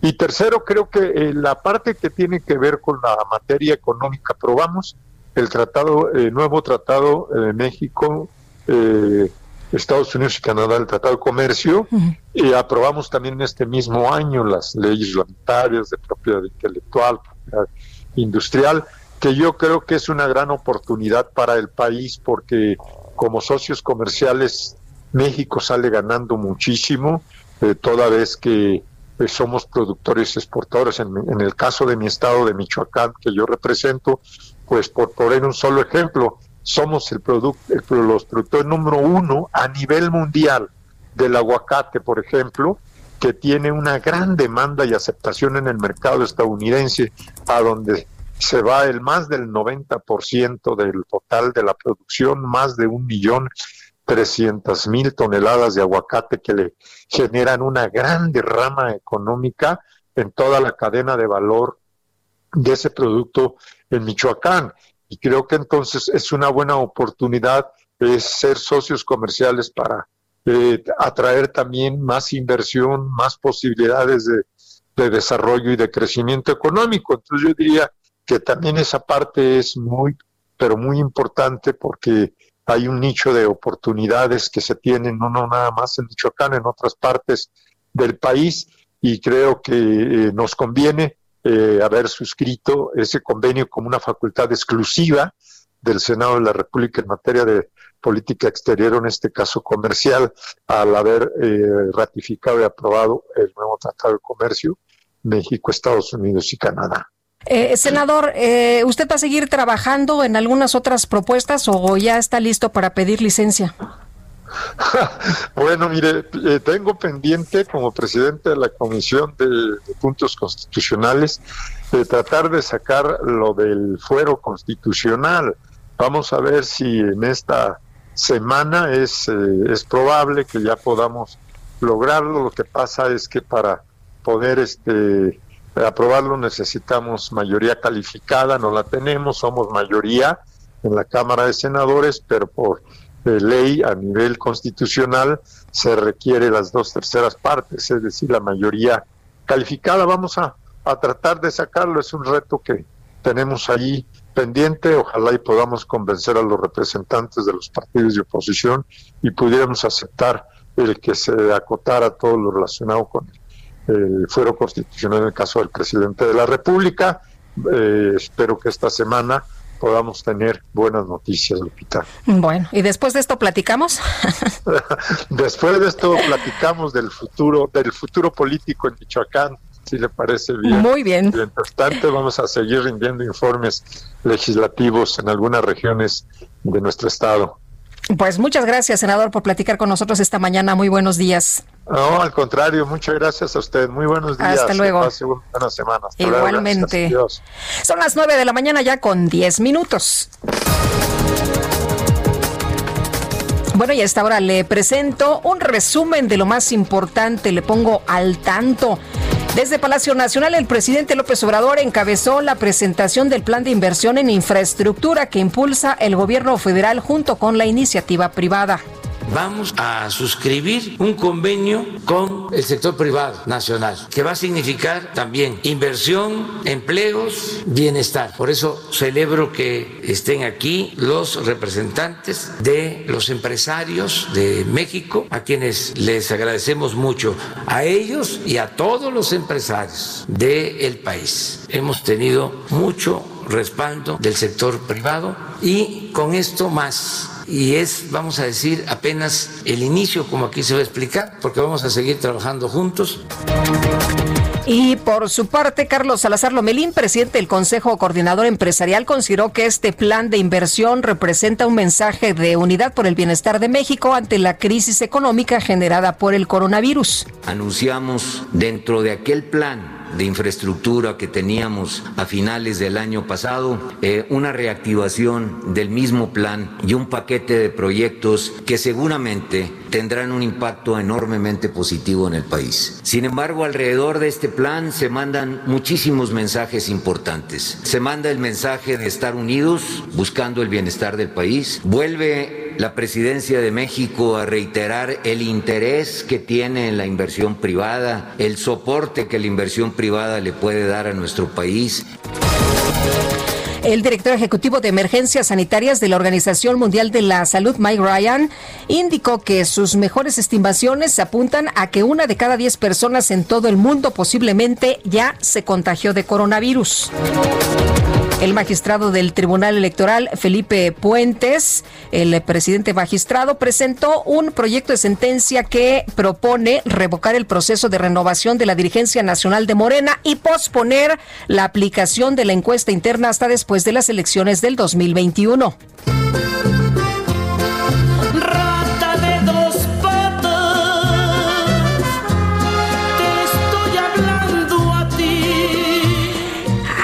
Pues, ¿qué pasa? En tiendas de disfraces de la Merced en la Ciudad de México, junto a los trajes de superhéroes como Batman o Superman, ya se ofrece un atuendo muy peculiar, inspirado en uno de los personajes que llamó la atención de la población en las últimas semanas. Se trata de una botarga de rata gigante, similar a la que fue encontrada el pasado 18 de septiembre mientras se realizaban trabajos de limpieza en el drenaje de la alcaldía Magdalena Contreras. Y que matas.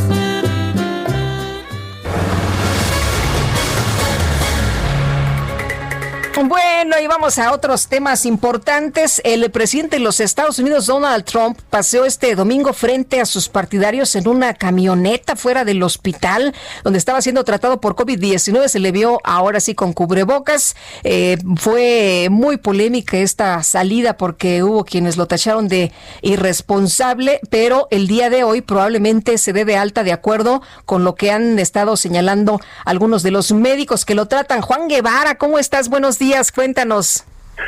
Mi querida Lupita, muy buenos días. Bueno, quiero decir lo siguiente, eh, de irresponsable, y esto nunca debió haber sucedido, es lo que están eh, reiterando tanto el personal del hospital Walter Reed como los del servicio secreto de los Estados Unidos. Ha salido un reportaje en la cadena CNN en donde lo que están diciendo es que pues el servicio secreto está muy molesto con el hecho de que eh, el presidente Trump, y cito, muestra absoluta y total ignorancia sobre el hecho de su propia salud y pone, pone el riesgo a los demás y no entiende el riesgo de esta pandemia tan complicada. El servicio secreto obviamente está muy molesto por, porque además tienen que poner en cuarentena a todos los agentes que fueron parte del operativo para cuidarlo, para que le diera la vuelta a la manzana, en pocas palabras, en el hospital Walter Reed. Se espera, en teoría, que eh, eh, den de alta al presidente Trump de este hospital el día de hoy. Y cuando te digo den de alta, es más bien que está forzando a la gente que lo den de alta porque los medicamentos y el tratamiento que le están dando al presidente Trump debe de durar cinco días y lleva tres en el hospital.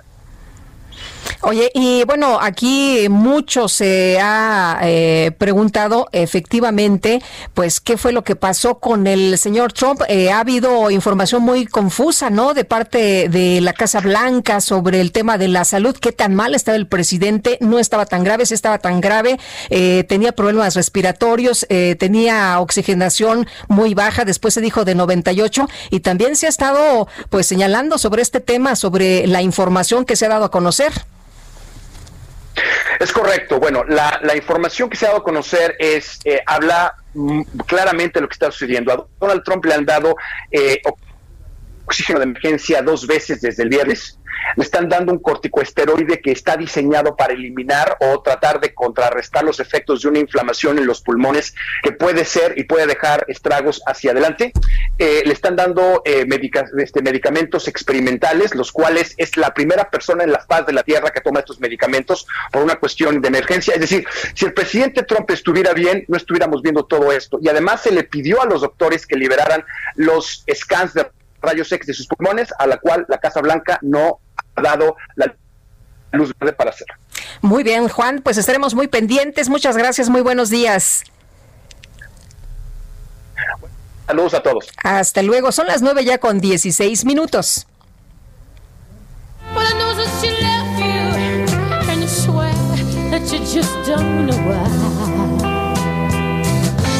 I know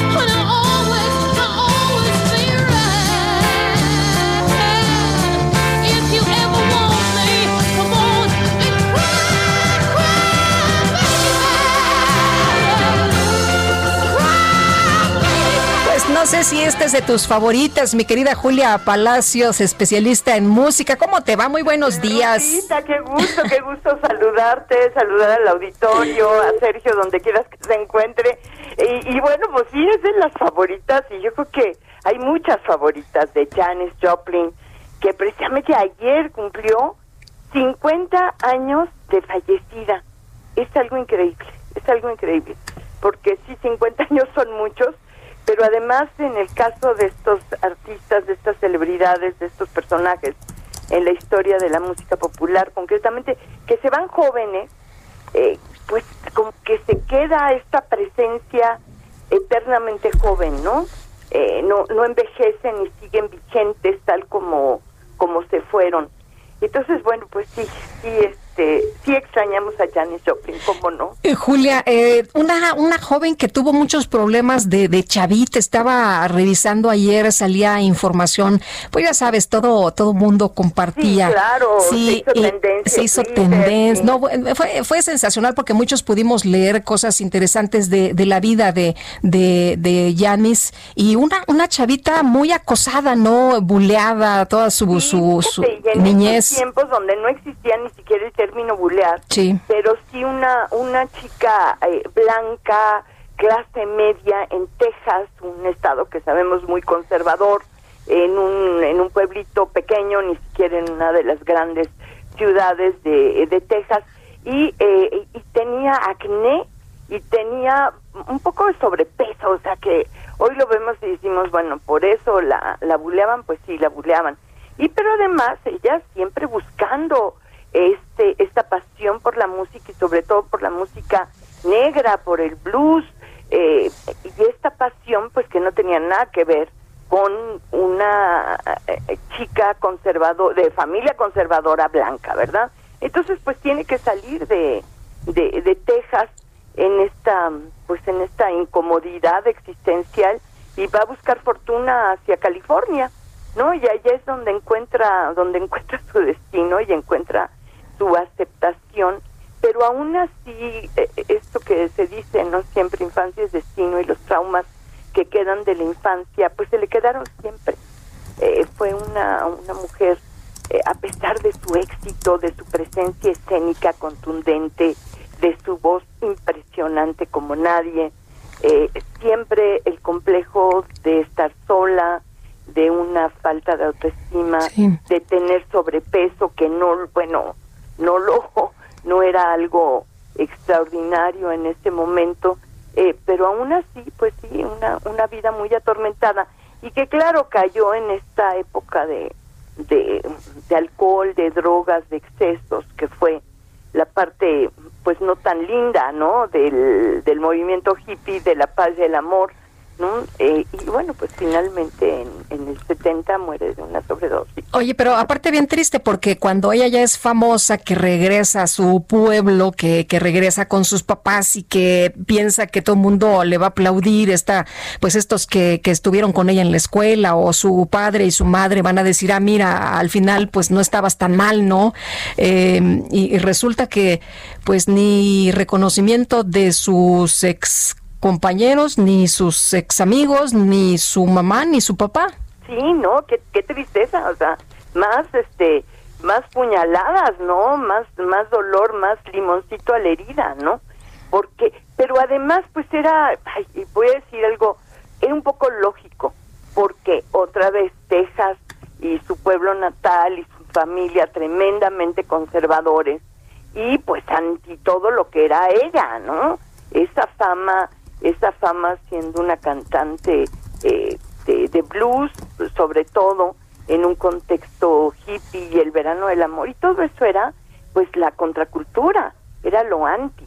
Entonces, bueno, pues sí, sí muy muy triste, ¿no? Muy muy triste, una vida triste. Fíjate, hay esta frase que he repetido ahora que con la muerte de Janis que a mí me impactó mucho. Eh, hay esta película eh, The Rose, que es la biografía de Janis Joplin con Bette Midler. Eh, y hay esta frase que dice Janis, en el escenario hago el amor con 50 mil personas y luego me voy a mi casa a dormir sola. Híjole. Es muy, muy fuerte, ¿no? Porque realmente se entregaba y era una intensidad y una pasión como pocas, que sí, de las, de las presencias femeninas escénicas más importantes en la historia de la música. Y además en un tiempo donde pues no estaba tan lindo que una mujer hiciera lo que ella tiene en el escenario. Claro. Eh, Julia, ¿cómo, ¿cómo llegó el éxito de, de Janis? ¿En, ¿En qué momento? Mira, ella ella llega a California precisamente buscando fortuna y en San Francisco, donde estaba toda la escena hippie, había un grupo muy famoso local que era Jefferson Airplane, que tenían una vocalista mujer, Grace Click, una mujer muy, muy guapa también, con una presencia escénica importante. Y entonces esta otra banda de, San Francisco, Big Brother and the Holding Company, estaban buscando una vocalista mujer también y aparece Janis en escena. Entonces, bueno, la, la, la contratan, se incorpora y en el famoso Verano del Amor, en agosto del 67, que fue el festival este de Monterey, en, al sur de San Francisco, entre las actuaciones pues está Big Brother and the Holding Company y resulta que la vocalista era Janis Joplin y deja impactado a todo el mundo. Incluso en la película, en el documental, eh, la banda que era, la banda era Big Brother and the Holding Company se desvanece y nada más dejan a Janis de lo fuerte que era inmediatamente ya están firmados y están ya eh, eh, grabando discos luego luego pero por la presencia de Janis básicamente. Y al año pues ella se separa forma su propia banda ya una banda con metales más eh, con un sonido mucho más interesante y pues prácticamente deja pocos álbumes. Eh, de hecho su último álbum Pearl eh, y la última canción que grabó Mercedes Benz la grabó tres días antes de fallecer. Entonces ella no sabía tampoco que iba a morirse ni estaba eso eh, pensado. Entonces deja este álbum que va a salir de manera póstuma eh, y fue lo último que dejó grabado Pues mi querida Julia, como siempre, qué gusto poder escucharte. Te mando un abrazo y ojalá que podamos conversar más seguido. Ay, con mucho gusto, Lupita. Un abrazo a ti, al auditorio. y, Buenos pues, a días. cuidarse, a Claro que sí. Si podemos cuidarnos, podemos. Ok. Gracias, buen día. Buenos días, Julia Palacios, especialista en música. Ya son en este momento las 9 de la mañana con 25 minutos. La invitación para que se comunique con nosotros a través de WhatsApp.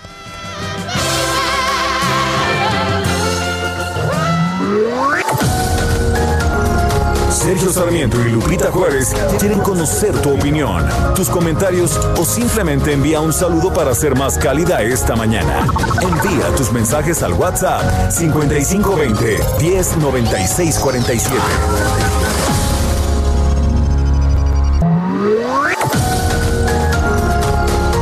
Continuamos con Sergio Sarmiento y Lupita Juárez por El Heraldo Radio.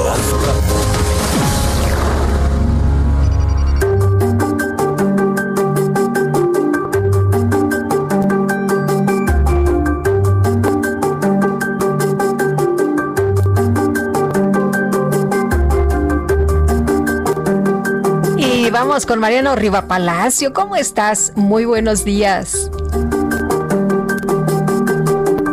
¿Se nos cortó? Ah, qué caray, se nos cortó.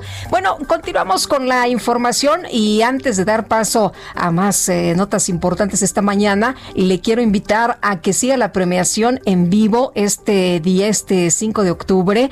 Fíjese que se están cumpliendo 30 años de hacer y premiar juntos la creatividad publicitaria en la radio. ¡Qué maravilla! ¿Ha escuchado usted todo lo que se hace, este mundo que se crea en la radio? Bueno, los, los eh, eh, campañas son sensacionales, muchas de ellas, y se tiene que premiar, por supuesto, la excelencia, la creatividad publicitaria en la radio. La invitación para que siga la premiación en vivo este 5 de octubre, Unidos por la Radio, premio a la creatividad publicitaria. Y ya son las 9 de la mañana con 31 minutos, 9 de la mañana con 31 minutos. Fíjese usted que hemos estado hablando de la situación del agua en los últimos días, cómo ha estado para algunos de los estados, qué ha ocurrido con las presas. Y esta mañana el Heraldo de México en su edición eh, de periódico lo que publica es que las presas Falcón y Amistad han frenado el servicio a los cultivos. Hay reserva para seis meses de agua potable de acuerdo con el reporte. La escasez de agua en el país preocupa a las autoridades federales ya que se tienen reportes oficiales de que las dos presas internacionales carecen de abasto de agua para cultivos de riego en Coahuila y también en Tamaulipas. Y vamos ahora sí con Mariano Riva Palacio. Querida Lupita, ¿cómo estás? Muy buenos días. ¿Me escuchas? Hola, sí, ahora sí te escuchamos. ¿Qué tal? Muy bien, ¿Cómo ya estamos con- aquí en línea, querida Lupita. ¿Cómo estás? Eh, muy buenos días, amigos del Heraldo Radio. Fíjate que sin duda la tecnología y la era digital se aceleran los últimos 180 días, obviamente debido a la pandemia por el coronavirus. Y hoy podemos decir, Lupita, que existen más celulares que seres humanos. La proporción es de dos celulares por cada ser humano, por uno. Significa que hubo un aumento del 70% de usuarios de teléfonos móviles, 47% de laptops, 33% de aumento de usuarios de PCs o computadoras de escritorio y 32% de Smart TV o televisiones inteligentes. Estos datos los dio a conocer a Bienestar H, el especialista en marketing digital y redes sociales, además es asesor de la UNAM, Jean-Luc Lenoff.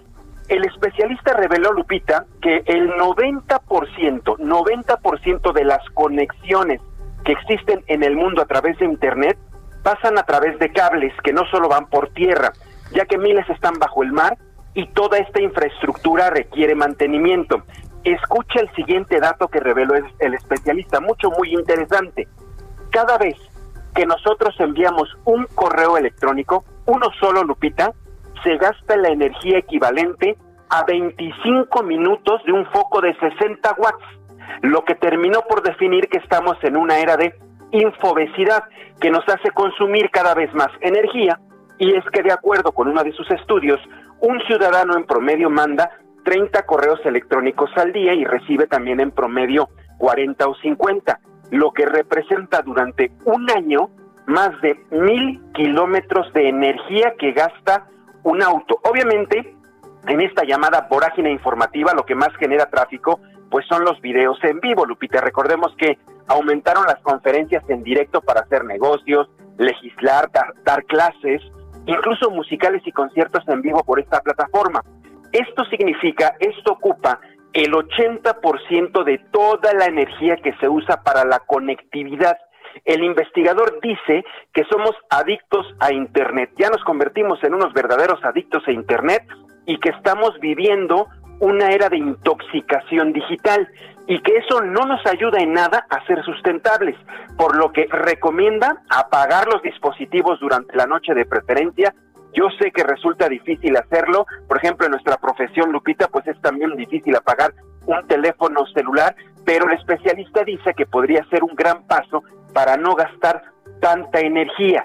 Y esto lo refrenda también María del Coro Arismendi, es directora de la FESIS Tacala, quien asegura que para poder intercambiar información en Internet se usan los data centers. Los data centers, Lupita, son enormes hangares donde se ubican miles de computadoras que están conectadas las 24 horas del día, que tienen la capacidad de consumir tanta energía como la de una ciudad de 250 mil personas. Y expuso que según datos de consumo, las plataformas en la actualidad, escucha el siguiente dato también muy interesante, que menos contaminan son Facebook, Apple y Google, por lo que sus modelos podrían adaptarse al resto de la industria para contaminar menos y aprovechar más la tecnología. Así que Lupita, aquí mi información, una reflexión importante el uso de la tecnología, vital para nuestros trabajos y nuestro, nuestro medio ambiente también, pero haciendo la reflexión de que si podemos de todas maneras ahorrar un poquito, nos puede ir mejor en la vida. Lupita, información de este lunes en Bienestar H. Muchas gracias, Mariano. Muy buenos días. Hasta luego. Muy buenos días también para ti. Mejor información, mejores decisiones. No hay que hacer esta reflexión y en la medida de lo posible, pues eh, también contribuir, como nos dice Mariano Riva Palacio, esta reflexión que nos deja hoy. Son las nueve ya con 36 minutos. Sergio Lupita, amigos, ¿qué tal? ¿Cómo están? Sibanco ofrece un crédito destinado a la adquisición de paneles solares para casa, habitación, negocio o empresa, llamado Cipanel Solar, disponible tanto para personas físicas con o sin actividad empresarial como personas morales. Con este crédito se apoya a transitar hacia un modelo de consumo de energía responsable con el medio ambiente. De esta forma podrán ahorrar hasta un 90% en su recibo de luz, incluso en un clima nublado. Aquí los paneles siguen funcionando por lo que impactará positivamente su economía, ya que la energía producida es totalmente limpia. Plusvalía para su inmueble. Cuenta con un seguro anual de daños, de vida y desempleo. Monto deducible de impuestos. Enganche desde el 10% del valor total de la factura. Para mayor información, llame al teléfono 55 11 03 12 20 en la Ciudad de México o al 800 25 24 226 desde cualquier estado de la República. Asimismo, puede escribir al correo ventasigrupo.com. Gracias. La micro deportiva. Si me dejas ahora, no seré capaz de sobrevivir. Me Seguimos con José José. Y estos tributos. Julio Romero, ¿cómo estás? Qué gusto saludarte esta mañana. Buenos días. Muy bien, muy buenos días, amigos del auditorio. Qué placer saludarles. Arrancamos una nueva semana. Salimos de la base con la micro deportiva. Así es que súbale, súbale, vámonos con toda la información. La Dirección General Deportiva de la Selección Mexicana de Fútbol indicó que por medidas sanitarias en Italia, el atacante del Nápoles, Irving El Chucky Lozano, causó baja en la convocatoria para los duelos amistosos contra Holanda este día 7 y el 13 contra Argelia. De hecho, el Napoli no se presentó a su duelo contra Juventus por casos de COVID, pero al no anunciarse el cambio de fecha, el cuadro de Irving Lozano perdió por no asistir el duelo, ah, perdió por reglamento 3 por 0. Su lugar será ocupado por Orbelín Pineda, este jugador de la máquina celeste de Cruz Azul. El equipo tricolor pues prácticamente estará completo este lunes. Viajan ya los que disputaron la jornada 13 en el torneo local. Y ya que hablamos del torneo local, pues jornada 13 del Guardianes, resultados completos. El equipo del Santos venció 2 por 0 a la Franja del Puebla. El León le dio la vuelta al marcador prácticamente en 10 minutos y venció 2 por 1 al Mazatlán FC. Este resultado le costó el puesto a Juan Francisco Palencia como técnico del equipo de Mazatlán. Necaxa venció 1 por 0 a los rojinegros del Atlas. Los Tigres comienzan a enracharse. Vencieron 3 por 0 al San Luis. En el clásico capitalino, la noche del sábado en la cancha del Estadio Azteca, en un duelo entretenido, las Águilas del América y los Pumas de la Universidad empataron a dos. Miguel Herrera, técnico del conjunto del América, dio balance positivo luego de los tres clásicos que jugaron de manera consecutiva contra Chivas, Cruz Azul y ahora contra Pumas.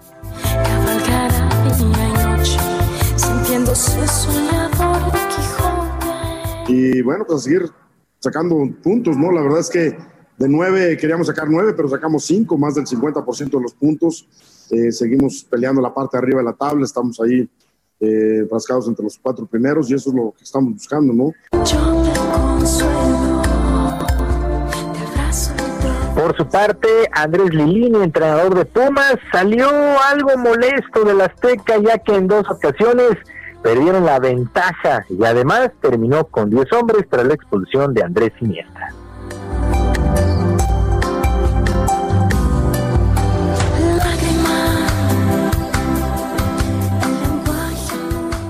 No, no me gusta empatar, no, no, la verdad que no, no lo puedo asumir y hoy te vuelvo a repetir lo que le dije a tu compañero, en un partido que íbamos ganando ante un rival de esta jerarquía dos veces, eh, no lo pudimos mantener y eso me hace muy triste.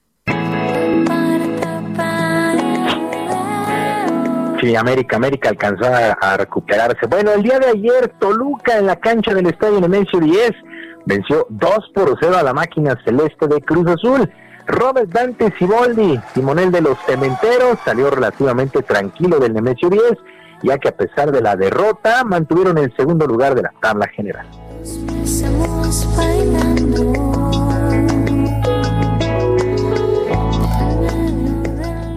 Así como cuando se gana, se sigue trabajando para seguir mejorando, lo mismo pasa cuando se pierde.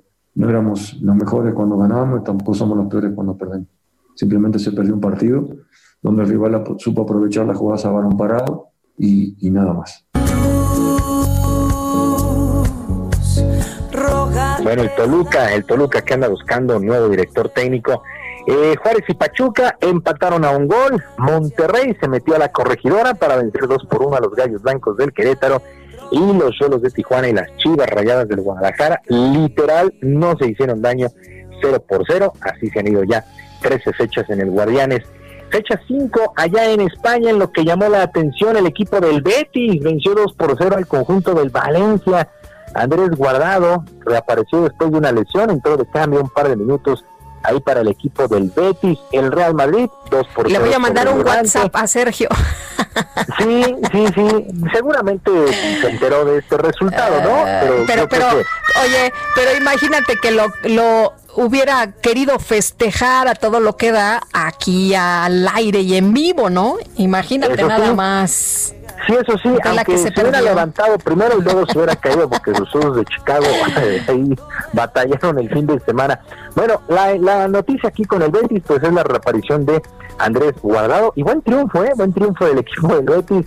El Real Madrid ya decía 2 por 0 sobre Levante, Barcelona empató uno con el Sevilla, el Atlético de Madrid y el Villarreal 0 por 0. En Inglaterra llamó la atención eh, la derrota del conjunto de Liverpool, el actual campeón, ante el Aston Villa. Pero lo que más llamó la atención fue el resultado 7 por 2. 7 por 2 le pegó el Aston Villa al conjunto de Liverpool. Oli Watkins anotó en tres ocasiones. Sí, sí llamó la atención. No que pierda Liverpool, puede perder, pero sí el marcador llamó poderosamente la atención con esta goleada. El Wolverhampton venció 1 por 0 al Fulham. Raúl Jiménez jugó los 90 minutos para los Wolves. Semana 4 en la NFL y vámonos con los resultados más destacados. El equipo de los Browns de Cleveland vencieron 49 a 38 a los Vaqueros de Dallas que pues intentaron ahí el regreso, pero Dak Prescott fue interceptado en los últimos minutos. Ya no pudieron remontar el marcador los Vaqueros. El equipo de los Cuervos de Baltimore 20, 31 a 17 sobre Washington, este equipo de fútbol. Los Halcones Marinos de Seattle mantuvieron el invicto 31 a 23 sobre los Delfines de Miami. Los Bills de Buffalo siguen invictos también 30 a 23 sobre los Raiders. En el domingo por la noche, las Águilas de Filadelfia 25 a 20 sobre los 49 de San Francisco. Para el día de hoy, doble lunes por la noche. Los Patriotas de Nueva Inglaterra estarán enfrentando a los jefes de Kansas City, este partido que se corrió por el tema del COVID y el que ya estaba programado, los Halcones de Atlanta ante eh, los empacadores de Green Bay, de nuestro buen amigo Adrián. Ojalá ganen para que lleguen de buenas el martes muy temprano. Bueno, también se mantienen invictos los aceleros de Pittsburgh y los Titanes de Tennessee. Ellos también corrieron su juego por el tema de coronavirus. Y el calor de Miami respiró en la gran final del básquetbol de la NBA, vencieron 115 a 104 a los Lakers de Los Ángeles, allá en la burbuja en Orlando, Florida. A pesar de la victoria, pues Miami sigue abajo en este compromiso que es a ganar cuatro posibles siete duelos. 2 a 1 ganan los Lakers. Jimmy Butler se destapó con un juegazo de 40 puntos, 11 rebotes y 13 asistencias. Este Jimmy Butler en verdad puso ahí la nota en este juego de baloncesto. Y cuarta ronda en el abierto de tenis de Roland Garros siguen con vida el español Rafael Nadal, el austriaco Dominic Thiem, mientras que Alexander Zverev, el alemán, fue eliminado. En damas la sorpresa lo dio la polaca Illa Siatek, venció en dos sets a la romana Simona Halep, una de las favoritas para llevarse este torneo. Lupita, amigos del auditorio, la información deportiva este lunes, arrancamos la semana. Recuerde que nos puede escribir ahí en nuestra cuenta de Twitter en arroba jromerohb, en arroba jromerohb, ahí haga su petición musical o platicamos de lo que usted guste, repito, arroba jromerohb. Lupita, un gran día y una mejor semana. Gracias, Julio. Muy buenos días también para ti. Abrazo a la distancia.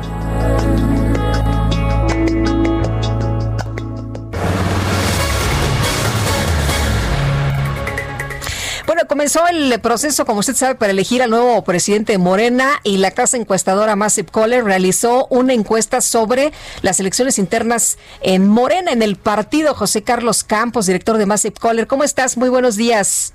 Hola Lupita, buenos días, qué gusto saludarte. Igualmente. Oye, cuéntanos cómo quedaron los números, qué encontraron ustedes. Bueno, mira, nosotros hemos estado haciendo encuestas desde el primero de septiembre que se anunció que se iba a definir el presidente por medio de encuestas. En nuestros números ha estado de manera persistente, en primer lugar, el diputado Mario Delgado, en segundo lugar, el, diputado Porfirio Muñoz y en tercer lugar, eh, Jacob Polensky. Sí, esos son resultados que han estado de manera consistente apareciendo, en- apareciendo en nuestras encuestas. eh, y creemos que, eh, que si estamos haciendo bien el trabajo, pues ese es- deberá ser el resultado más o menos similar a lo que obtengan las encuestadoras tradicionales que están haciendo actualmente las encuestas. Oye, hablando de hacer bien el trabajo, ¿cómo han levantado estas encuestas? ¿Cómo están trabajando? Bueno, nuestro método, como ya es conocido, es el método de, de- de encuestas telefónicas automáticas, sí, distribuidas en todo el país, de acuerdo con la población de cada estado y de cada municipio. Eh, hemos demostrado que somos una de las encuesta- casas encuestadoras que más aciertan en sus pronósticos comparados con los resultados oficiales de las elecciones, de tal manera que confiamos en que nuestro trabajo es un trabajo bien hecho y que refleja eh, la realidad eh, del día a día en cuanto a este a este tema de la elección del, del presidente de Morena. Oye, si no cambia la jugada y se sigue eh, con este tema de las de las encuestas para elegir a, a, pues eh, quién va a encabezar eh, a, a Movimiento Regeneración Nacional, entonces tú dices que Mario Delgado está en primer lugar. Así es, eh, en la última encuesta publicada el día de ayer aparece Mario Delgado con cuatro puntos de diferencia, sí, es un poquito más del margen de error. Eh, en la ayer aparecía con oh, seis puntos de diferencia, es decir, creo que tiene un buen margen para obtener el triunfo. Entonces, ¿sí está avanzando Mario Delgado? No, al contrario, se ha estado cerrando. En nuestras primeras encuestas, allá por los primeros días de septiembre. Mario Delgado aparecía con una ventaja de más de 20 puntos sobre sus más cercanos competidores. A medida que se acerca la eh, el día de la elección, que o las encuestas que se están levantando estos días, este, la, la ventaja se ha estado cerrando. Pero hace un mes Mario traía una ventaja de más de 20 puntos. ¿Sí? Tenía Entonces, 20, sí. cada vez se cierra la, la, la, la distancia que separa a los aspirantes. Muy bien. Bueno, pues vamos a estar muy atentos, José Carlos, de lo que ocurre en los próximos días, ¿no? A ver si no cambian las cosas. Por lo pronto, pues así están los datos, así está lo que dice Massive Caller sobre estos números. Así es, Lupita. Un gusto saludarte. Igualmente, muy buenos días. Hasta luego. Hasta luego. José Carlos Campos, director de Massive Caller, y son las 9 de la mañana con 49 minutos. Le tengo este resumen de lo más importante. El secretario de Hacienda Arturo Herrera informó que el plan de infraestructura que impulsa el gobierno federal y la iniciativa privada contempla 32 proyectos con una inversión de 259 mil millones de pesos. El presidente López Obrador aseguró que la nueva caravana migrante que surgió en Centroamérica se disolvió antes de llegar a México gracias a que los gobiernos de Guatemala y Honduras convencieron a los participantes en regresar a sus países de origen. Y un tribunal de apelaciones del Reino Unido anuló una decisión judicial previa que reconocía al líder opositor de Venezuela, Juan Guaidó, como el único capacitado para determinar el destino de 30 toneladas de oro venezolano depositado en el Banco de Inglaterra.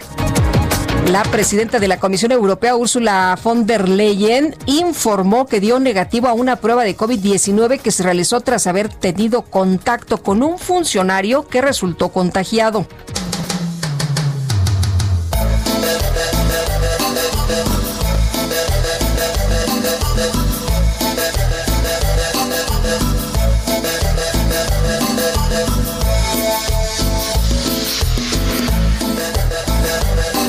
Pues resulta que en redes sociales se hizo viral la fiesta de cumpleaños de un joven mexicano identificado como Tono, quien quiso celebrar al estilo de los eh, paribus, los autobuses que se alquilan para organizar fiestas mientras se recorre la ciudad, pero con un toque de originalidad.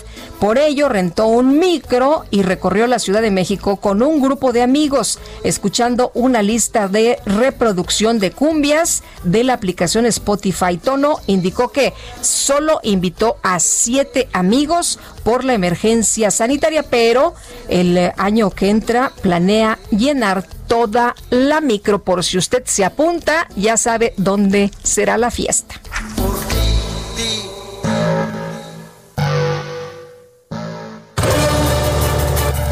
Y vámonos con Israel Lorenzana desde Escapotzalco. Israel, ¿qué tal? Muy buenos días. Lupita, muchísimas gracias. Pues es información para nuestros amigos que se desplazan a través de la zona de la alcaldía Escapotzalco. Me refiero para ser precisos, la glorieta de Camarones, en donde hemos encontrado ya algunos asentamientos, esto con dirección hacia la avenida Ceilán y también a través del eje 3 Norte en sus diferentes nombres. Hemos hecho un recorrido desde la calzada Vallejo y con dirección hacia Mariano Escobedo. Asentamientos en los cruces marcados con semáforo, no hay muchas alternativas, únicamente hay que recomendar anticipar su paso por varios minutos, esto con dirección hacia la zona de Polanco. El sentido opuesto, la circulación fluye a buena velocidad, Lupita, para nuestros amigos que van con dirección hacia Vallejo, insurgentes o también hacia la zona de Ceilán. Es la información que les tengo. Muy bien, Israel, muchas gracias. Hasta luego. Buenos días, y Javier Ruiz desde Zaragoza. ¿Qué tal, Javier? Adelante. Hola Lupita, ¿qué tal? Ya nos encontramos en la zona oriente de la Ciudad de México a través de la calzada General Ignacio Zaragoza. Bastante complicada la circulación, a vuelta de rueda en el mejor de los casos, al menos para quien se desplaza de la zona de la avenida Telecomunicaciones, y esto para llegar a la avenida Canal de Río Churubusco. En todo trayecto, Lupita, pues no hemos visto nada pues eh, extra, únicamente el, el tráfico habitual de esta hora, no hay accidentes, no hay choques, no hay bloqueos, sin embargo el avance es bastante complicado, así que hay que tomarlo en cuenta, salir con anticipación y el sentido opuesto de Zaragoza, en general el avance es bastante aceptable, no van a encontrar ningún problema para transitar, entonces es una buena alternativa para quien desea llegar hacia la autopista México-Puebla. Les cuento, Lupita, el reporte que tenemos. Gracias, Javier. Hasta luego, buenos días. Igual para ti, muy buenos días. Y Melania Trump, la primera dama de los Estados Unidos, ha escrito en sus redes sociales, por cierto, ya no está hospitalizada, ha escrito en sus redes sociales que su familia está muy agradecida por todas las oraciones y el apoyo que se siente bien. Es lo que ha escrito en su cuenta de Twitter. Estaremos pendientes y el día de hoy podría ser dado de alta el presidente de los Estados Unidos, Donald Trump, después de dar a conocer que tiene COVID. Son las 9 de la mañana con 54 minutos. Nos despedimos con Little Girl Blue de Janis Joplin, a quienes hemos estado recordando esta mañana, deseándole que tenga una muy buena semana, que la pase usted muy bien y mañana nos escuchamos aquí tempranito a las 7 en punto. Sergio Sarmiento, Guadalupe Juárez y todo el equipo.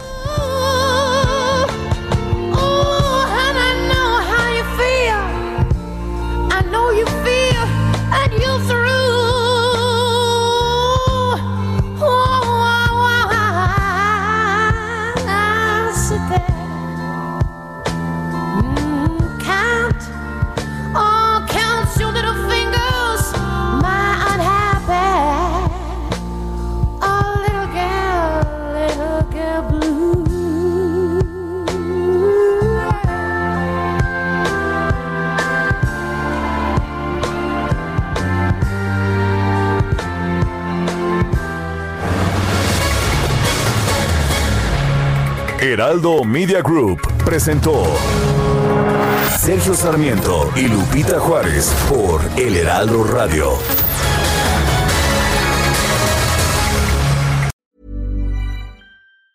Ever catch yourself eating the same flavorless dinner three days in a row? Dreaming of something better? Well, HelloFresh is your guilt-free dream come true, baby. It's me, Kiki Palmer. Let's wake up those taste buds with hot, juicy pecan-crusted chicken or garlic butter shrimp scampi. Mm. Hello Fresh. Stop dreaming of all the delicious possibilities and dig in at HelloFresh.com. Let's get this dinner party started.